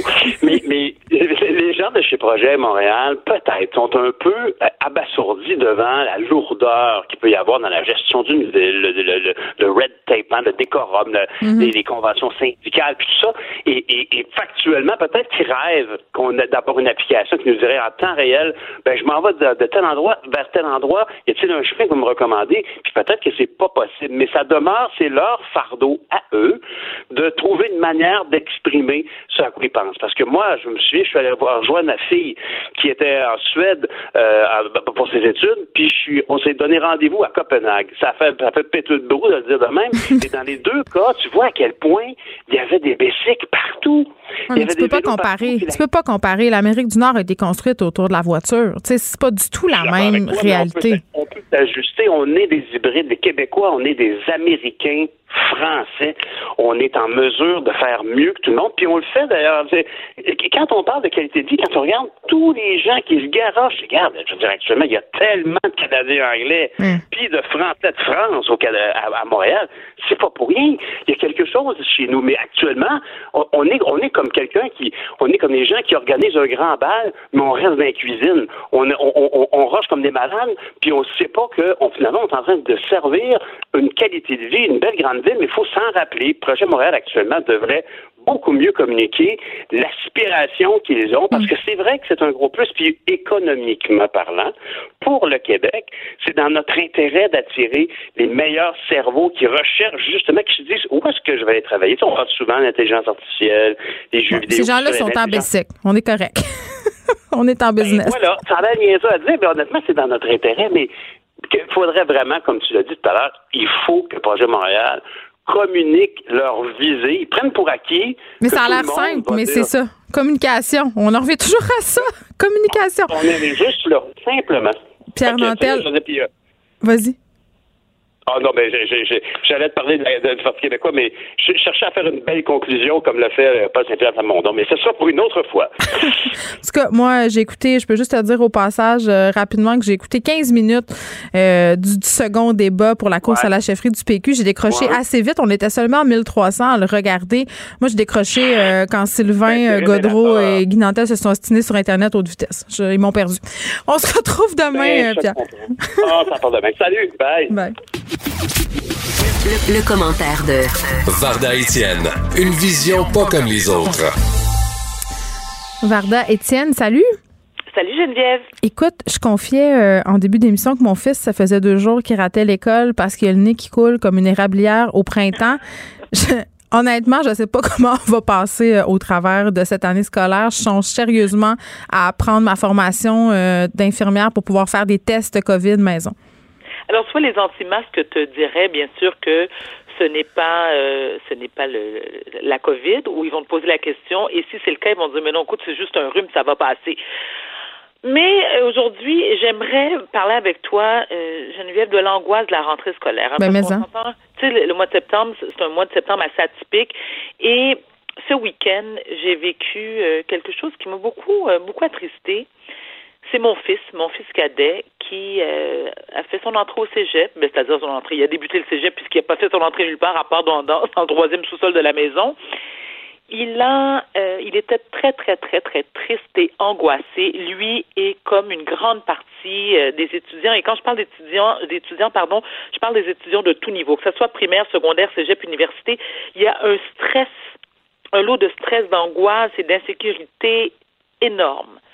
Parce qu'il ne faut pas oublier que ces jeunes-là, et les moins jeunes, ça fait quand même six mois qu'ils ne se sont pas assis sur les bancs d'école. Donc, tu sais, au début, c'était cool, c'était drôle, c'était comme, oh my God, des, des, vacances prolongées. Et plus le temps avançait, plus ils appréhendaient la rentrée scolaire. Mon fils, qui est, et ce sans prétention, très doué euh, académiquement parlant, euh, s'est retrouvé en difficulté. Et dimanche, il était extrêmement nerveux parce qu'il avait un travail à remettre. Euh, avant 11 heures euh, dimanche soir et il paniquait tellement que j'ai dû appeler un de mes cousins qui est actuaire, donc très très c'est un, bol de mathématiques qui est venu à la rescousse. Mais je me dis, et qui enseigne maintenant d'ailleurs, et qui me disait, tu sais, Varda, ton fils n'est pas le seul. Autant nous, les professeurs, on est angoissés, stressés. Donc, imagine les étudiants. Et j'ai donné l'exemple de Sacha, mon fils, mais j'ai ma très bonne amie Manon, avec sa fille est à l'université. Écoute, même, même, même affaire. Parce que non seulement tu dois te remettre dans le bain des études, mais là, tu es beaucoup moins encadré parce que tu n'es pas, t'es, pas dans ton milieu scolaire. Oui, il est chez vous, là. C'est ça que je comprends. Là. Ben Lui. Oui, eh oui, donc les cours se donnent en ligne. OK, alors en plus, en plus, c'est que Sacha est TDAH. Donc, imagine. Oui, oui, oui, mais lui, tu vois, je veux dire, tu sais, je, remercie la vie parce que Geneviève, je sais que nombreux nombreux sont ceux qui souffrent du trouble d'hyperactivité et de l'attention ont des problèmes académiques. Hmm. Dans mon cas, Sacha fait partie de la catégorie qui performe dans tout ce qu'il fait. Tu sais, il est bon à l'école, il est bon en dessin, il est bon au soccer. Puis oui, oui, je le sais qu'il est privilégié. Mais ça n'empêche pas le fait qu'il est extrêmement angoissé en ce moment parce que il me dit, maman, j'ai plus le contrôle. Il dit, ça va pas aussi vite que j'aimerais, je comprends pas aussi vite. Tu sais, j'aimerais ça être en classe, qu'il y ait un professeur, parce qu'au cégep, on s'entend que, ben, tu sais, c'est pas comme, comme le, primaire ou le secondaire où est-ce que tu es encadré. Cégep, université égale, ben, tu deviens discipliné, puis tu es indépendante, tu es autonome, puis, tu sais, faut que tu suives la matière. Donc, c'était la cata dimanche. Et en tant que parent, j'ai j'ai tenté rapidement de trouver des solutions. J'ai été sur Allo Prof, j'ai fait des recherches, je voulais lui trouver un tuteur. J'en ai parlé à des amis dans mon entourage qui eux aussi sont dans la même situation, qui eux aussi euh, considèrent euh, engager un tuteur pour aider leurs enfants. Mais je me dis, tu sais, un tuteur, je il faut avoir les moyens. Non, c'est cher. Puis, je veux juste euh, être sûr que je comprends, là ton fils, dans le fond, il est stressé, il a peur d'échouer. C'est, Parce que là, tu me dis, j'ai fait venir euh, un actuaire qui est dans ma famille pour l'aider. C'est parce qu'il comprenait pas la matière. Qu'est-ce qu'il stressait dans le travail qu'il avait à, remettre? Parce que j'essaie de comprendre si c'est euh, globalement, s'il capote parce que, comme bien des enfants, parce que moi, ma fille est un peu dans la même situation. Euh, elle, elle a peur de revenir à l'enseignement en ligne parce que pour elle, c'était une catastrophe. Elle disait que c'était avait de la misère à suivre, que c'était pas pareil la dynamique. Donc, est-ce que c'est plus ça ou c'est vraiment les certaines matières qui passent moins bien à distance? Non, c'est globalement, Geneviève. Et, et quand je dis que c'est globalement, dans le cas de Sacha, comme je te précisais tout à l'heure, qui, euh, qui souffre du trouble de l'attention, ouais. un déficit d'hyperactivité, c'est qu'à un moment donné, bon, il s'installe, puis tu sais, on, on a fait un beau setup à la maison pour qu'il soit, tu sais, pas comme à l'école, mais presque. Il a son bureau, il est dans ses affaires, il a son tableau. Mais qu'est-ce qui arrive? C'est qu'au bout de 15-20 minutes, mais là, tu sais, c'est, là, il perd, il perd le fil, puis là, il devient distrait, puis là, ben là, c'est, le cellulaire. Fait qu'à un moment donné, on lui a dit, bon, ben, écoute, sachant, ben, est-ce que c'est possible, tu sais, je vais prendre ton cellulaire. Non, non, j'ai 17 ans, tu sais, je veux dire, je suis presque adulte. Bon, parfait, faites-moi confiance. D'accord. Mais c'est un ensemble de tout, c'est-à-dire le fait qu'il n'est pas en classe, euh, physiquement, euh, qu'il n'y a pas un prof qui est devant lui qui lui explique clairement la matière, il y a aussi la vie sociale tu sais, qu'il manque. Là, je veux dire, déjà que, bon, il a terminé son secondaire 5. Bon, il y en a qui vont dire que, tu sais, c'est, c'est, euh, c'est, banal, il n'a pas eu son bal. Mais mon fils et tant d'autres, lui, ça l'a dérangé de finir sa fin d'année scolaire en cul de poisson. Il aurait aimé savoir un bal. Donc, là, il y a certains amis qu'il fréquentait depuis la prématernelle.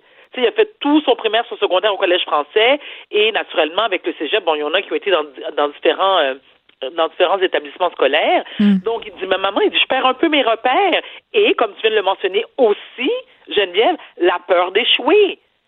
La peur d'échouer parce que, si tu me permets de faire un parallèle, j'ai pas pu m'empêcher à, à, penser au décrochage scolaire. On le sait, le taux de décrochage scolaire est quand même important. OK, il y a une baisse quand même. Tu sais, en 2009, on Mais parlait surtout chez les garçons. Voilà, surtout chez les garçons. Tu vois, en 2009, on parlait d'un taux de décrochage de 24,6. OK, ça a beaucoup baissé. On est à peu près à 16,3. Maintenant, tu l'as dit, le taux de décrochage est beaucoup plus élevé chez les garçons. Moi, j'ai toujours dit, et il a personne qui va me convaincre du contraire, l'école n'a pas été conçue pour les, en fonction des garçons. C'est-à-dire, je reviens encore sur l'exemple de mon fils, qu'est-ce qui lui a permis de réussir? Mais c'est le sport études. C'est sa mère, voyons. Non, mais je, t'avoue Tu dois tellement être une tiger mom, là. Ça doit être épouvantable. Oui, mais c'est-à-dire que je, oui, puis, tu sais, je l'admets sans, sans, aucune, sans aucune honte. Oui, moi, je suis militaire, puis c'est important pour moi. Je me dis, le meilleur leg qu'on peut laisser à nos enfants, c'est l'éducation, l'instruction. Mais Varda, Varda, oui. Eh ben, juste un petit in de même, puis je dis ça de même, là, sans aucun jugement. Peut-être pour ça qu'il y a de l'angoisse de performance. Non, non, non. Non, madame. Non, je pense que non, non, non, c'est pas ça du tout. C'est-à-dire que moi, j'ai toujours, j'ai toujours encouragé mes enfants comme tous les parents, afin qu'ils puissent réussir dans la vie. Ceci étant, comme je t'ai mentionné un peu plus tôt aussi, c'est un enfant qui, au départ, est très doué. Ouais, ouais. Académique. Donc, Puis malgré ça, tu as peur qu'il décroche un peu dans sa tête, qu'il se désintéresse. C'est compréhensible. que je pense pas que je pense pas qu'il décroche. Non, je pense pas qu'il décroche. Ce qu'il se qu'il se désintéresse, oui, ça m'inquiète. Euh, mais ce qui euh, ce qui m'attriste ce qui m'attriste beaucoup, je te dirais, c'est c'est lui. C'est-à-dire que lui, comment il perçoit les choses, comment, tu sais, c'est son niveau d'angoisse à lui, son niveau d'anxiété. Tu et, et, et qu'est-ce qu'on peut faire?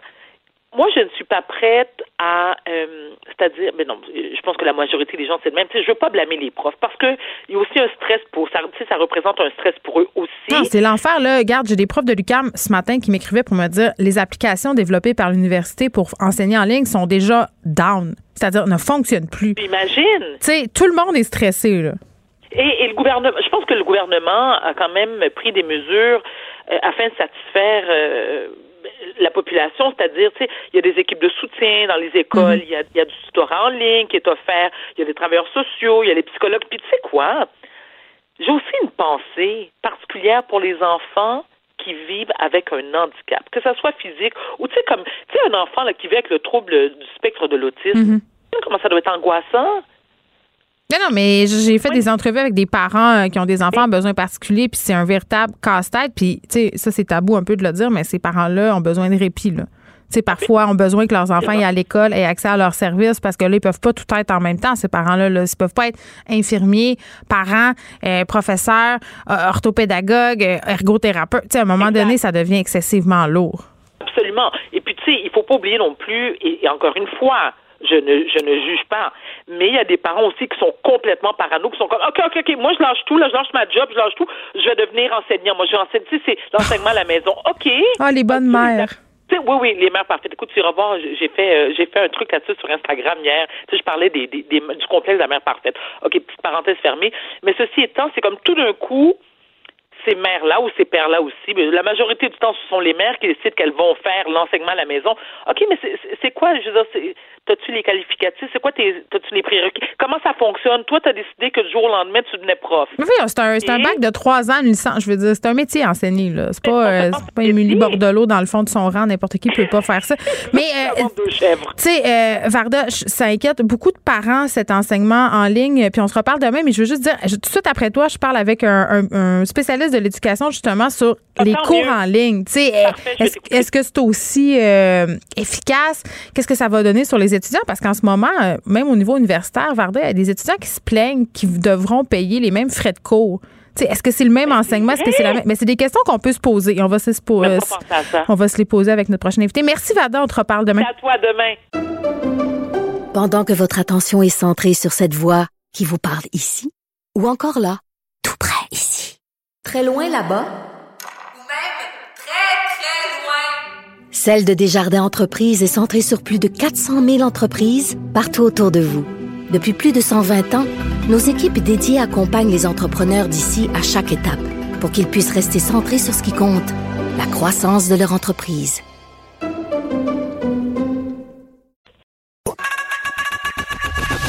Geneviève Peterson. Une animatrice pas comme les autres. Cube Radio. Je je vais pas vous décourager, là, puis je vous jure, on va parler des cours en ligne après, puis peut-être que ça va vous décourager aussi par ailleurs. Mais euh, sur les télés, euh, en studio, je voyais euh, juste avant de partir en pause de la neige à Denver. Il neige aux États-Unis, OK? Et on nous annonce du temps froid pour la semaine à venir. Donc, bientôt, il y aura des petits flocons. Puis, je, je veux pas être prophète de malheur, mais fallait que je partage mon désarroi avec quelqu'un. Et ce quelqu'un-là, c'est vous. OK. On se demande euh, comment la pandémie et l'école à distance affectent la qualité de l'enseignement? Est-ce que les universités profitent de la situation pour faire des cours euh, plus rentables? On a Pierre-David Desjardins qui est chargé de cours à la faculté d'éducation de l'Université de Montréal avec nous. Monsieur Desjardins, bonjour. Bonjour, Mme Peterson.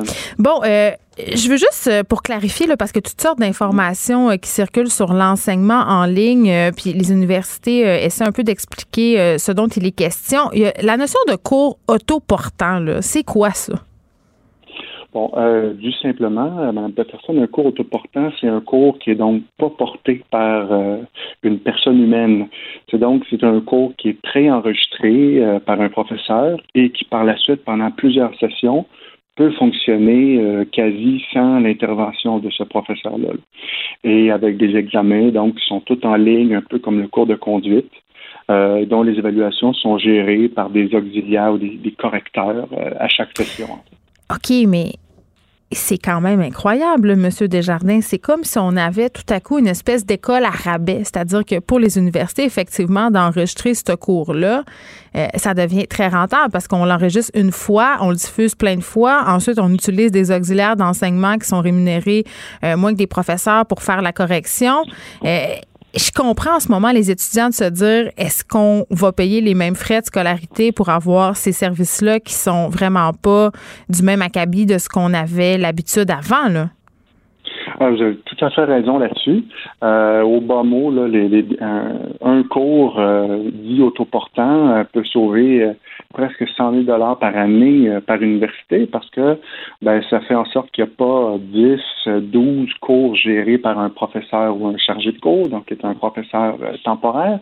Euh, et donc, c'est le salaire de prof permanent qui a enregistré son cours il y a cinq ans, euh, qui, fait fructifier finalement euh, son enregistrement, effectivement.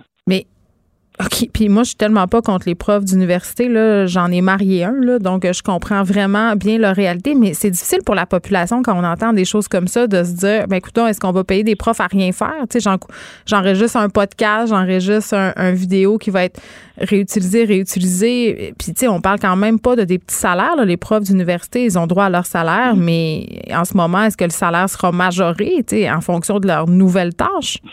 Non? ah, ça, ça, il est sûr que non. Euh, et d'autre part, il faut, faut comprendre aussi que ces cours-là qui disparaissent, là, les 12 ou 15 par année, ben, c'est des chargés de cours qui se retrouvent avec aucun salaire. C'est d'ailleurs mon cas cette année. Il y a un cours qui est, qui est installé dit autoportant par un professeur permanent. Mm. Et moi, j'avais deux à quatre charges de cours euh, de celui-ci par année qui sont, à proprement parler, disparus. Mon salaire est disparu dans ce cas-ci. Donc, les salaires sont pas majorés euh, et c'est même le contraire pour une bonne, un, bon nombre de chargés de cours.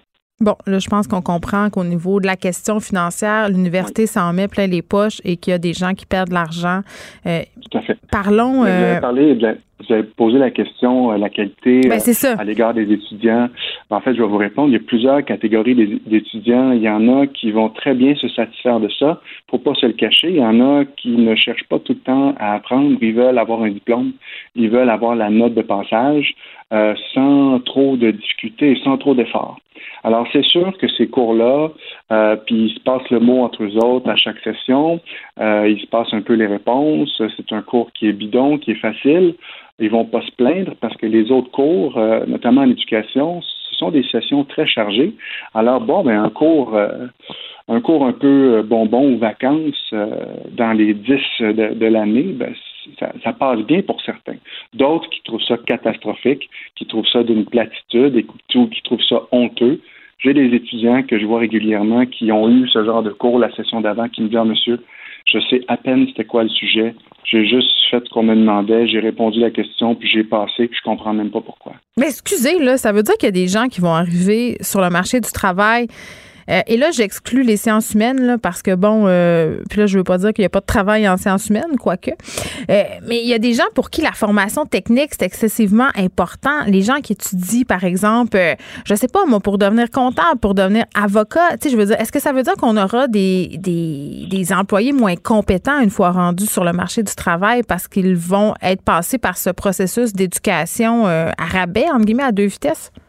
Ben, oui et non. En fait, là, ce qui va être le plus grave, euh, Mme Peterson, c'est les étudiants qui sont peut-être euh, clientèle plus fragile, avec certaines difficultés, comme l'enfant de Mme Étienne. Euh, ces gens-là vont bien passer euh, les premiers cours, première année, deuxième année. Hmm. Troisième année, ça va être de plus en plus corsé. Et notamment pour être avocat, ben, il faut passer le barreau. Ben oui. Le barreau, c'est après le bac. Ça ne pardonne pas. Alors, il y a des clientèles qui vont euh, sont trouvés lésés, n'auront pas la carrière qu'ils souhaitaient parce qu'ils arrivent au, euh, fil d'arrivée. Les examens ne changent pas, euh, Mme Peterson. Donc, ces gens-là ne profitent pas en ce moment d'une formation au rabais parce que ça va leur nuire sur le long terme. On pourrait aussi parler d'une qualité qui baisse euh, mais c'est surtout le fil d'arrivée qui m'inquiète dans ce cas-ci. Ben oui, puis c'est inquiétant. Puis je veux qu'on se parle aussi du facteur humain parce que, euh, je sais pas pour vous, là, mais moi, euh, une des choses qui a été fondamentale dans ma formation, c'est ce rapport que j'ai développé avec certains de mes enseignants, de mes enseignantes, surtout au sexe supérieur. Tu sais, au sexe supérieur, à l'université c'est beaucoup basé sur l'échange, la discussion, la réflexion. Euh, puis les cours en ligne, les Zooms, ça permet pas nécessairement d'approfondir euh, autant que du présentiel. Absolument. Puis bon, il y a, l'aspect humain euh, qui, comme moi, par exemple, j'ai j'aurais aucun moyen de gérer le stress de certains étudiants que je vais cibler, pardonnez-moi cette expression, mais que je vais cibler comme étant euh, fragiles. Euh, eux deviennent souvent la priorité. Bon, mais est-ce que je peux te voir après? Qu'est-ce qu'on peut faire ensemble? Pose-moi les questions. Pose-moi les questions après, puis je vais répondre à tous euh, pour pas que tu sois gêné. Il y a une foule d'aspects euh, social et humain qui se passe dans un cours qui n'arrivera pas effectivement. Il faut comprendre que moi, j'ai, euh, admettons, j'ai 60, 80 étudiants euh, sur Zoom, ben, j'ai environ trois vidéos d'allumées sur les 80 souvent trois étudiants très contents d'être là, mais les autres, les 75, je ne les vois pas, je ne sais pas. Oui, on, peut les comprendre. L'autre fois, j'assistais à la réunion de parents de mon fils en Zoom. J'ai pas nécessairement envie que tous les autres parents me voient en pyjama ou dans mon bain, puisqu'on peut faire autre chose. C'est ça la beauté ah, de l'enseignement en ligne. Ah, ça, je suis tout à fait d'accord euh, là-dessus. Euh, mais dans le cas de l'université, ben là, on, a on a l'obligation de, de, faire le zoom à l'horaire prescrit. Euh, donc ça, c'est tout à fait c'est tout à fait normal. Effectivement, je m'attends pas à avoir au-dessus de 80 des, des fenêtres allumées, quoique j'ai des collègues qui exigent d'avoir un certain pourcentage de, de, de, fenêtres allumées ou de vidéos allumées. Pourquoi ils exigent ça? Il faut dire que les, le, le, cheminement du cours est pas pareil. Hmm. Euh, moi, je suis un peu euh, un peu comme un humoriste là, qui va sentir la salle, qui va aller d'un côté. Je vois des sourcils qui sont froncés, je ralentis. Euh, je vois des, des, des, yeux qui brillent, je continue sur un sujet, j'ouvre une autre parenthèse. Évidemment, je vous le cacherai pas, ça se passera pas en ligne. Ben, ben, c'est ça, puis c'est une des richesses de l'enseignement. Puis là, on se parle beaucoup euh, de l'enseignement supérieur, là, que ce soit à l'université ou au cégep, mais on peut aussi discuter, euh, Monsieur Desjardins, des autres niveaux, c'est-à-dire euh, primaire, secondaire, où quand même euh, c'est fondamental les apprentissages parce que comme on discutait avec Varda précédemment, quand ton enfant est rendu au cégep à l'université, il est plus autonome. entre guillemets, il a mordu à l'école, fait que les chances de décrochage sont peut-être moins grandes ou ont peut-être moins de conséquences. Mais vous savez, je parlais avec la professeure de maternelle de mon fils. Euh, il s'en va en première année. Le fils de mon chum est en première année. C'est une, année fondamentale. Et si on s'en va en enseignement en ligne, euh, advenant un deuxième confinement, mais ben, la professeure me disait, je t'inquiète, comment tu enseignes la lecture, l'écriture à des petits de première année à distance? on a peur euh, d'une génération COVID, entre guillemets. Ah, complètement. Je suis absolument d'accord avec vous. Ma conjointe aussi est professeure de maternelle et elle voit l'impossibilité technologique et humaine de la chose. Il euh, faut dire que le ministre est complètement à côté de la traque. Il semble vouloir imposer, si un confinement arrive à maternelle première année, quatre heures mais euh, de, contenu vidéo par jour. Excusez, euh, est-ce qu'il y a des enfants? Parce que moi, je veux dire, ben, au-delà de cinq minutes, il veut faire autre chose, là, il est décroché. Mm. Ben, l'enfant, un, euh, mais le parent qui doit appuyer sur euh, ouvrir vidéo, fermer le son, ouvrir le son. On n'a pas le temps. Euh, moi aussi, j'ai eu mon enfant pendant le confinement en garderie. J'avais de la difficulté, j'arrivais à gérer, mais tout le monde doit travailler aussi. C'est pas tout le monde qui peut se permettre de, un, d'être à la maison et deux, d'être complètement séparé de son emploi euh, pendant quatre heures par jour, c'est impossible. Donc, Et les enfants, comme, comme vous avez dit, comme votre enfant, c'est impossible de suivre quatre heures en maternelle première année. C'est pourtant ce que le ministre euh, a exigé là, aux directions d'école. Oui, puis je lisais euh, beaucoup de mères sur Facebook en ce moment qui témoignent de leur expérience d'enseignement à la maison, disent écoutez, là, on va se le dire, l'école, euh, c'est quand même fait euh, dans une logique un peu de perte de temps. C'est-à-dire, il y a huit heures dans une journée, il faut occuper les enfants. Huit heures, il y a beaucoup de trous, il y a beaucoup de choses, mais pour passer au travers du programme euh, du ministère de l'Éducation, souvent enseigner une heure par jour, c'est suffisant là, au primaire pour les enfants qui n'ont pas de difficultés. Donc, il y aura bien du temps à tuer ce que je comprends, M. Desjardins, c'est que l'enseignement à distance, c'est une solution temporaire, c'est pas une panacée, mais que ça peut quand même fonctionner là, dans certains cas. Absolument, mais il y, a, tellement de recherches là-dessus, mais la recherche euh, pointe souvent euh, ses qualités vers une chose, hmm. euh, notamment un, un ratio élève-professeur ou étudiant-professeur adéquat, adéquat avec la technologie. c'est impossible d'avoir 17 enfants de maternelle euh, que la, prof les voit pendant quatre heures, gère des micro-vidéos et quoi que ce soit. Euh, les fonds sont au rendez-vous. Hein. Les universités ont reçu des millions de dollars. Mm. C'est pas une question d'argent. Mais l'argent n'est pas au rendez-vous euh, sur le plancher des vaches. Moi, j'ai pas d'heures supplémentaires pour ce travail-là qui me prend maintenant trois fois plus de temps et ma conjointe à l'autre spectre en maternelle non plus. Ce ne serait pas une question d'argent pour euh, des professeurs permanents, ça serait d'avoir des ressources, d'avoir du monde, que ce mm. soit euh, un professeur euh, non permanent ou peu importe, qui gère des groupes de trois ou quatre élèves pour cibler ceux qui sont en situation critique, pour cibler ceux qui ont des, euh, euh, des projets d'encadrement spécifiques. Il y a les clientèles les plus, en, les plus en difficulté. Ce sont eux qui auront le plus de difficultés. On va souhaiter. Moi, qui suis, ouais. qui suis un spécialiste de, de- des inégalités scolaires, euh, moi, je suis en furie. Ce que j'entends d'amis qui sont profs à, euh, à l'école privée, c'est du suivi quasi individualisé. Je trouve ça inacceptable que la société québécoise euh, gère son système public de cette façon-là, alors qu'on a des exemples probants juste à côté de nous dans plein d'écoles privées. Ben oui, puis je pense que ça, on l'a soulevé à plusieurs reprises euh, et même parfois à l'intérieur de mêmes écoles, il y avait une disparité au niveau de l'accompagnement de chacun des enfants. On va se souhaiter, euh, M. Desjardins, de ne pas retourner euh, avec une fermeture des écoles parce que je pense que, je- en tout cas, je vais parler pour moi, mais ça sera très difficile si jamais c'était le cas. Pierre-David Desjardins, qui est chargé de cours à la Faculté d'éducation de l'Université de Montréal, merci.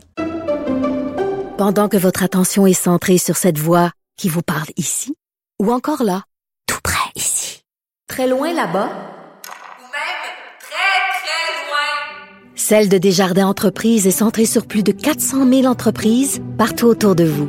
Depuis plus de 120 ans, nos équipes dédiées accompagnent les entrepreneurs d'ici à chaque étape pour qu'ils puissent rester centrés sur ce qui compte, la croissance de leur entreprise.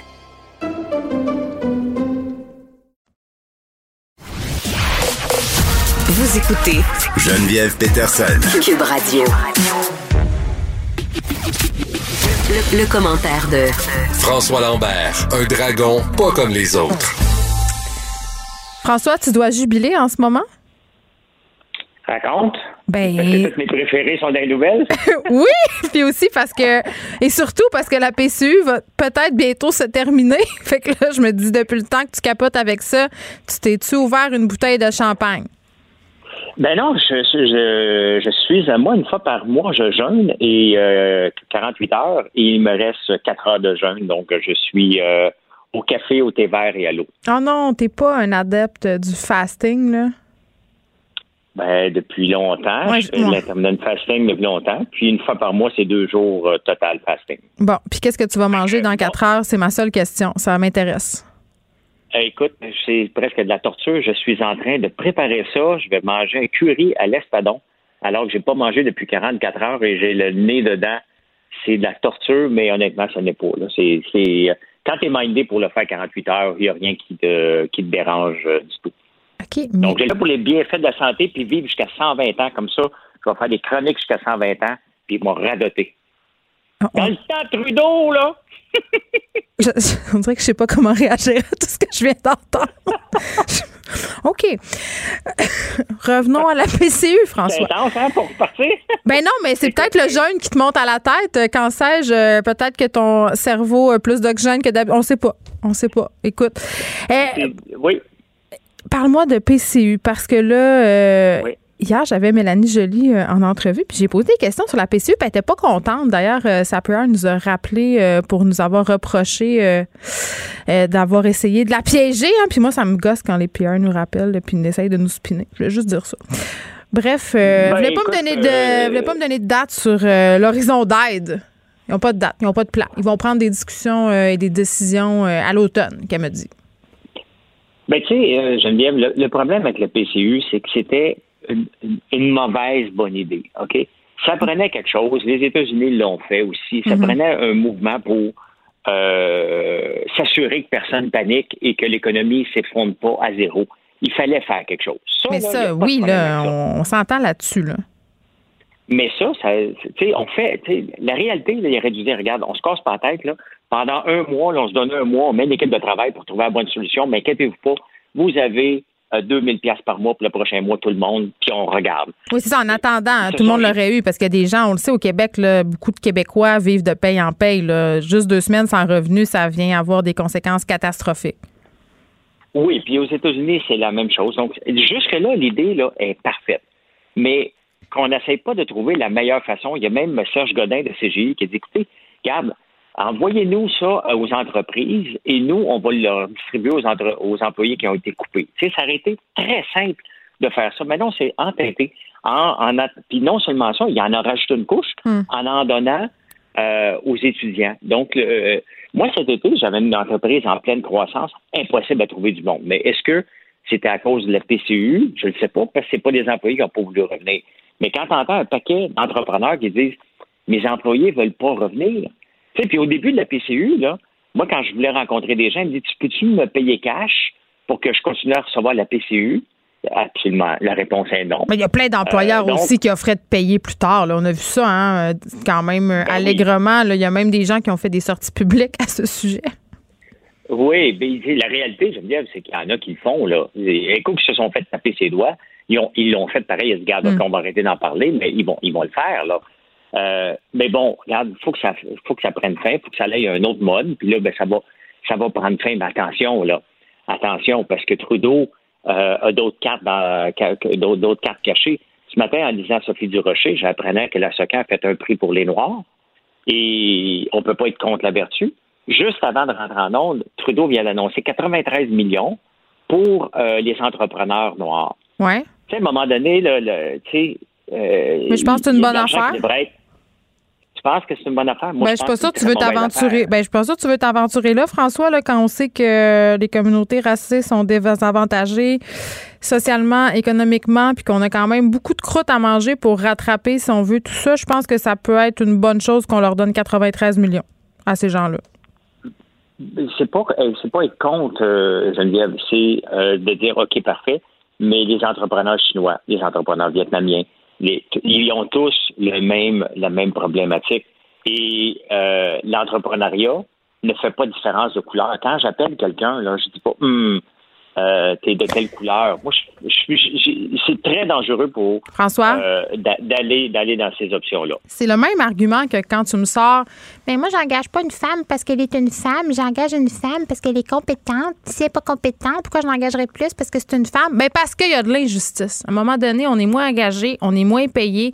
Même affaire pour les communautés racisées. Là, on aide les communautés noires. On pourrait aider d'autres communautés. Ben moi, je pense que ça prend des mesures. Moi, je pense, je vais te parler de mesures transitoires parce que malheureusement, là, sociétalement, on n'est pas encore rendu à l'égalité. Donc, pendant ce temps qu'on va se rendre là, ça prend des mesures transitoires, des incitatifs. faut un peu tordre le bras au monde parce que c'est tu quoi? même si on en parle, même si on en parle, personne ne prend des décisions. On fait juste continuer à être euh, sexiste et raciste. Non, mais c'est pas une question d'être sexiste ou raciste, mais tu penses qu'en ce moment, l'entrepreneur euh, québécois, français a plus de facilité que l'entrepreneur noir avec la COVID? Je pense qu'en ce moment, tout le monde a de la difficulté. Là, je l'ai pas lu, la, nouvelle, fait que je vais pas parler à travers mon chapeau, mais moi, après ma barre... La nouvelle, la nouvelle, c'est pas d'aider les entrepreneurs noirs à se lancer en affaires, là, qui vient de sortir. C'est d'aider les entrepreneurs noirs qui ont souffert de la COVID. Là, là on commence à, à exagérer un peu parce qu'il y a eu des fonds pour les Autochtones, il y a eu des mhm. fonds pour euh, les, Noirs. Euh, il doit y avoir un fonds pour les entrepreneurs point, peu importe la couleur. Mais je vais juste te reprendre. Je, te reprends, François, parce que je, je, veux pas comme donner de l'information erronée aux auditeurs. Le, programme qui vient d'être annoncé par Ottawa, c'est 93 millions sur quatre ans pour mettre sur pied un programme pour l'entrepreneuriat des communautés noires. Et ce que M. Trudeau a expliqué, c'est que la pandémie a mis en lumière les inégalités. On a eu le Black Lives Matter. Et donc, c'est pas les entrepreneurs noirs qui ont souffert de la COVID. C'est vraiment pas ça, là. Euh, Geneviève, il reste que à un moment donné, il faut arrêter de, de, séparer tout le monde. Euh, un entrepreneur avec une bonne idée, il n'y a personne qui regarde la couleur. Il n'y a personne. OK? A, Je suis pas d'accord, François. Il y, a, du racisme au niveau du financement. Euh, il y a des études qui démontrent que les personnes racisées sont moins, ont plus de difficultés à se faire financer. Tu le sais, tu en es un entrepreneur quand tu vas présenter ton plan d'affaires à une banque. C'est très difficile quand tu viens d'une communauté raciste, encore pire. je vais revenir aux mesures de transport. C'est dommage. J'ai eu de la difficulté quand j'avais des projets complètement farfelus. J'étais voir la banque au tout début de me lancer en affaires. Mon projet n'avait pas d'allure, je ne l'ai pas eu, je suis blanc canadien, français par, euh, au Québec. OK? Mais je comprends pas ton avec des bonnes idées, mais quand je travaille avec des très bonnes idées, les banques te courent après. OK? Les banques ne font pas de racisme. C'est pas vrai. Quand tu arrives avec une mauvaise idée, là, ta mauvaise idée, elle est mauvaise. Peu importe ta couleur. Mais c'est documenté. C'est documenté. Il y a des études, François, qui démontrent qu'il y a du racisme bancaire comme il y a du sexisme bancaire. Les femmes ont davantage de difficultés à obtenir des prêts personnels, à obtenir des marges de crédit, à se faire financer des entreprises. tout le monde a des biens conscients. Ça fait pas des gens euh, qui travaillent dans les banques des personnes racistes ou des personnes sexistes. C'est que le système favorise ça. Et c'est là que je te dis, les mesures transitoires, c'est pour nous aider à transitionner vers justement un moment dans notre société, on n'aura plus besoin de donner de l'argent aux Noirs, donner de l'argent aux femmes, donner de l'argent aux unijambistes. Tu comprends-tu? Bien, c'est parce que quand il fait ça, il, continue le, Parce que, honnêtement, euh, peut-être, moi, gars, j'en ai des associés de différentes nationalités, puis ah. honnêtement, on n'a pas de problème, là. On n'en a pas. Il n'y a jamais personne qui est arrivé. Mais ça, c'est comme l'argument j'ai un euh, ami noir, je suis pas raciste. Pas parce que tu travailles avec des personnes racistes que tu n'as pas de problème que les personnes racistes n'ont pas de problème. Tu comprends ça? Je fais juste dire, Geneviève, qu'il faut se mettre dans la peau d'un entrepreneur. Et moi, quand j'avais des mauvaises idées, les banques ne me, me, finançaient pas. Quand j'avais des bonnes idées, les banques me, me couraient après. Euh, ça n'a pas rapport avec la couleur. Il faut avoir des bonnes idées. Puis un paquet d'entrepreneurs de différentes nationalités qui réussissent très, très, très, très bien. OK? Euh, j'ai un peu de misère lorsqu'on donne de l'argent à... parce qu'on fait de discrimination positive. Et, quand j'ai travaillé au gouvernement, ben, regarde, quand j'ai travaillé au gouvernement, Geneviève, là, au tout début de ma carrière, je suis un poste d'analyste financier. Puis quand j'ai commencé la, la quand j'ai voulu appliquer sur le poste d'analyste financier, c'était quoi qui était écrit dedans? Ça marquait euh, les femmes, les autochtones et les nationalités visibles vont avoir priorité. Ça, ça veut dire que moi, j'étudie dans un domaine, il y a un poste ouvert dans mon domaine, et on me dit, toi, là, tu passes quatrième. C'est quoi la raison? C'est quoi la raison, François? C'est parce que. Ben, il y a des inégalités du passé, peut-être, mais moi. Non, il y a des inégalités du présent, François. Les femmes gagnent encore moins que les hommes au Québec dans la majorité des professions. Là, on va se dire agree to disagree sur celle-là, je pense. Honnêtement, là. parce que je ben, veux... la, discrimination positive, moi, j'ai toujours eu, de la misère. De toute façon, c'est pas nouveau. Je l'ai écrit dans un livre. J'ai de la misère avec ça. Parce que la personne qui arrive à la table, elle, elle n'a pas demandé ça, elle. Et elle n'a pas besoin d'être discriminée par rapport à des inégalités du passé. Il faut trouver des solutions pour l'actuel, mais pour le passé, euh, tout ça pour dire que la PCU. Moi, mais attends, ça serait quoi ta solution? Mettons, mettons qu'on se dit là, la discrimination positive, toi, t'aimes pas ça. Ça serait quoi ta solution? C'est tout le monde dans le même bateau. L'entrepreneuriat, c'est l'entrepreneuriat, que tu sois homme, femme, euh, de, différentes nationalités. Tu n'as pas à faire des causes pour dire OK, toi, tu vas, euh, tu vas avoir plus de facilité parce que Maintenant, on va s'assurer que tu aies de l'argent parce qu'on le fait. Euh, euh, bon, pour moi, c'est tout le monde dans le même bateau. Tu as une bonne idée, on va t'aider avec ta bonne idée. Et je peux, je, suis assez proche de l'entrepreneuriat pour te dire que quand il y a des bonnes idées et que les gens ont fait leur devoir et qu'il y a de l'argent à faire, quand il y a de l'argent à faire, d'ailleurs, les banques, là, on va se le dire, c'est les derniers à aller voir lorsqu'on a besoin de l'argent, tout simplement. C'est pas de même ça marche l'entrepreneuriat. Ils sont pas là pour prendre des risques à notre place. Donc, moi, faire des, des causes, je suis totalement, mais totalement contre ça. Ça donne absolument rien. Et c'est pas ça qu'on veut dans notre société, être casé dans des silos. On essaie de casser les silos et le gouvernement arrive avec ces silos. Les Autochtones, les Noirs, les femmes, euh, j'ai beaucoup de misère avec ça. on va juste finir sur une anecdote. À un moment donné, j'ai postulé sur un poste à l'UQAM, puis la personne qui était aux ressources humaines avait phrasé euh, justement la phrase des compétences. Ça disait euh, à compétences égales, puis là je paraphrase, là, ça disait euh, les, les, personnes issues des Premières Nations, les personnes en situation de handicap, les femmes et autres handicaps seront retenues. Ça m'avait beaucoup fait rire. François Lambert, on n'aura pas le... Oui, vas-y. Ben, non, non, mais tu sais, parce que si on veut faire de la discrimination comme ça, il faut le régler à la base. Bien, justement, la discrimination positive, c'est une mesure transitoire pour arriver à n'en avoir plus besoin. Mais écoute, on s'entendra pas sur celle-là, mais c'est pas grave, c'était très intéressant euh, quand même d'échanger avec toi là-dessus. Ce que je retiens, c'est que la PCU, c'est bientôt terminé et qu'on aura euh, peut-être un retour de la main-d'œuvre, OK? Mais on se retrouve demain, François. Bye. Pendant que votre attention est centrée sur vos urgences du matin, vos réunions d'affaires du midi, votre retour à la maison ou votre emploi du soir, celle de Desjardins Entreprises est centrée sur plus de 400 000 entreprises à toute heure du jour. Grâce à notre connaissance des secteurs d'activité et à notre accompagnement spécialisé, nous aidons les entrepreneurs à relever chaque défi pour qu'ils puissent rester centrés sur ce qui compte, le développement de leur entreprise.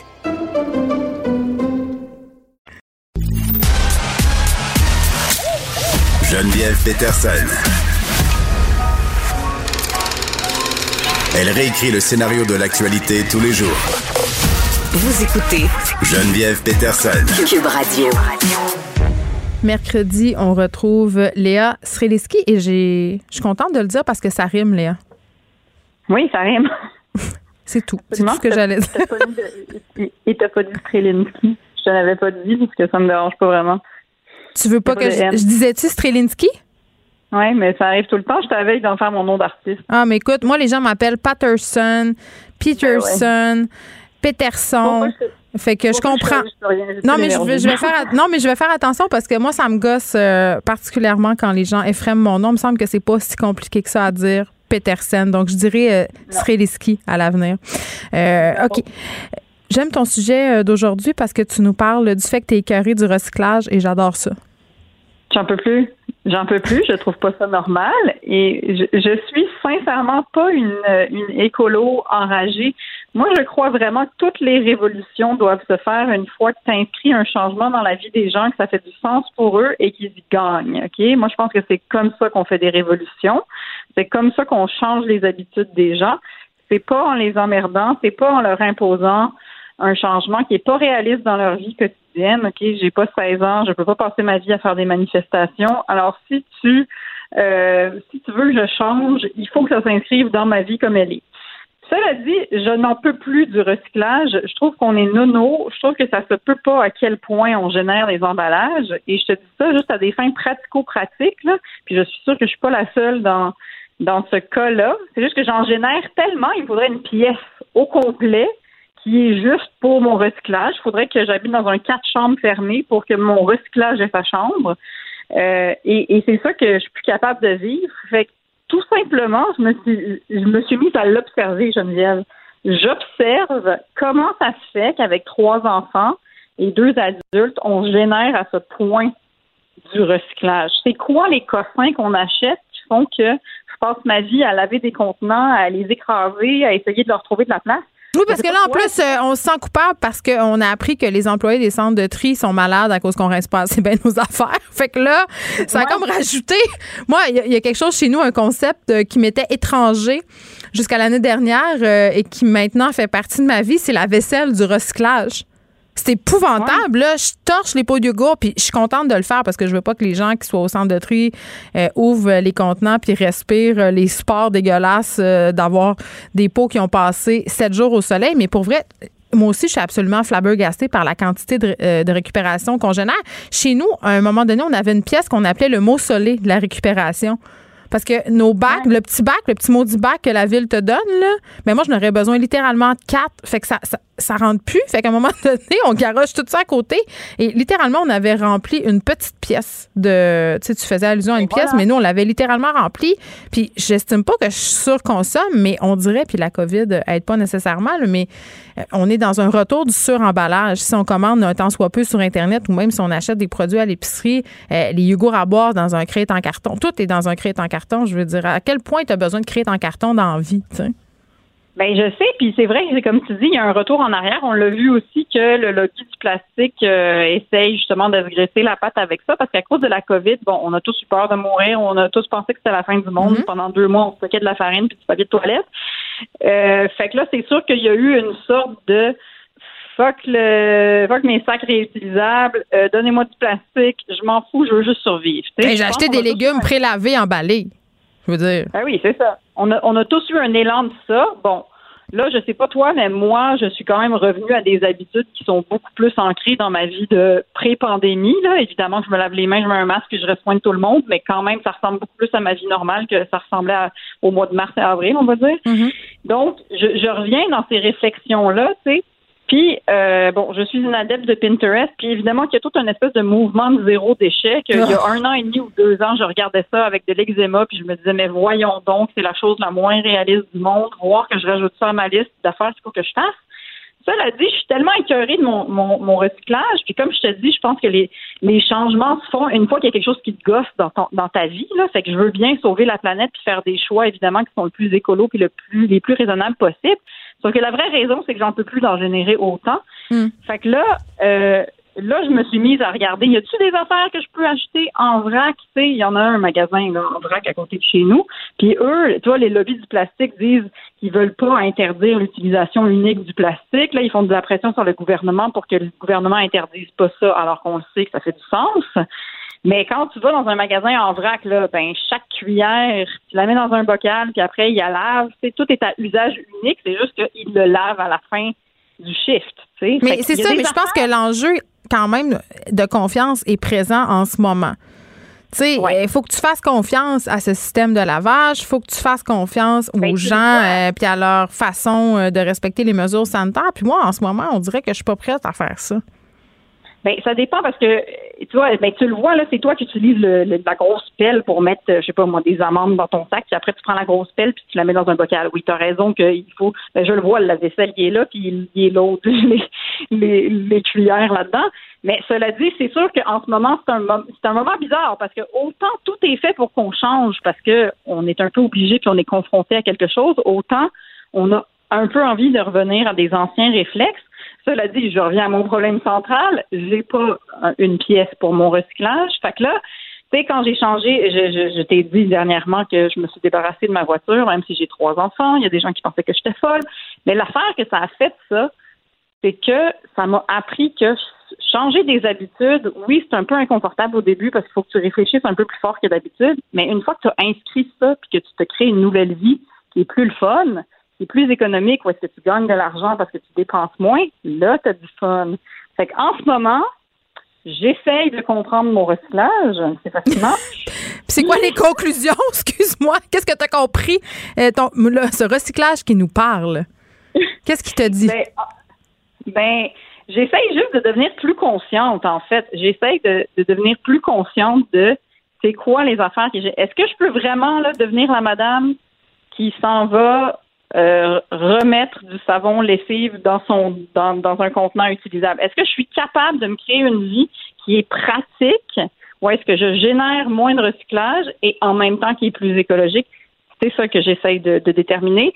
J'en suis juste à la phase observation de mon affaire, mais je l'ai vu, je l'ai vu Geneviève sur Twitter, je l'ai vu que tu as bitché tes Tupperware cette semaine. Ah mon Dieu, mon armoire à Tupperware, c'est comme euh, une boîte de Pandore, c'est comme euh, un trou noir dans l'univers. Euh, j'essaie d'être une petite madame qui a acheté des, des Tupperware puis qui garde ses plats bien alignés, mais pour vrai, je sais qu'il y a une pandémie mondiale puis c'est tellement first world problème, là.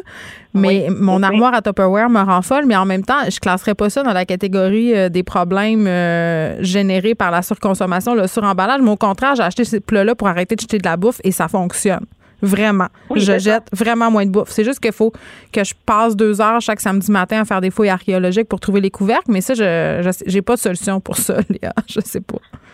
Mais connais-tu Marie Kondo, Jen? Non, non, parle-moi pas d'elle. Je, veux juste te dire que mes Tupperware m'apportent de la joie. Fait que pense pas que je vais m'en départir, OK? J'ai plein d'objets. Je dis pas que tu vas je dis pas que tu vas t'en départir, mais cela dit, je suis en train d'essayer de créer un système où est-ce que justement, euh, ben tout ça m'apporte de la joie puis ça arrête de. de je, je dis pas que j'ai gagné encore là parce que je mène, je mène réellement une guerre ouverte contre le recyclage, mais au-delà de ma petite personne, c'est quand même un enjeu qui est beaucoup plus large parce que. Ben oui, ils nous refusent nos déchets maintenant. Mais oui. Ben, c'est ça. Mais à deux, on a fait beaucoup trop d'enfants puis on a un village. Mais cela dit, oh, ça veut dire, imagine-tu la quantité qu'on génère, puis après, qui est responsable de ça? Une fois qu'on a fini de parler de mon recyclage à moi, euh, j'aimerais ça que les entreprises aussi se responsabilisent parce que, tu sais, on est toujours très axé sur la naissance d'un produit. C'est quoi le nouveau produit? Là, on met en place le marketing qui va avec. Tout le monde est bien excité par ça. Mais on peut-tu parler de la mort des produits aussi? Genre, si tu génères ce produit-là, tu devrais être entièrement responsable de son voyage, puis en fait, entièrement responsable de sa mort. Qu'est-ce qui arrive? Où est-ce qu'il meurt? Où est-ce qu'il est déposé?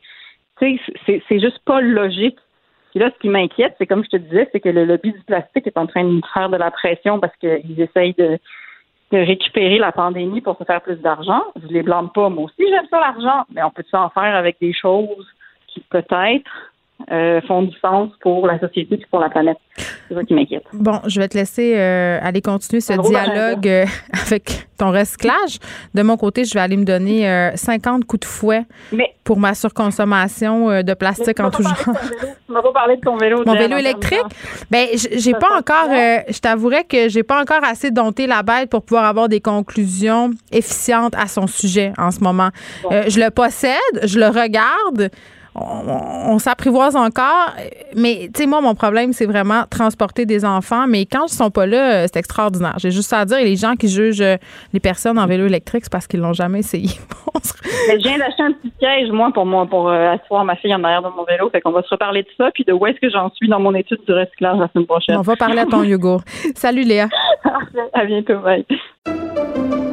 Pendant que votre attention est centrée sur vos urgences du matin, vos réunions d'affaires du midi, votre retour à la maison ou votre emploi du soir, celle de Desjardins Entreprises est centrée sur plus de 400 000 entreprises à toute heure du jour. Grâce à notre connaissance des secteurs d'activité et à notre accompagnement spécialisé, nous aidons les entrepreneurs à relever chaque défi pour qu'ils puissent rester centrés sur ce qui compte, le développement de leur entreprise.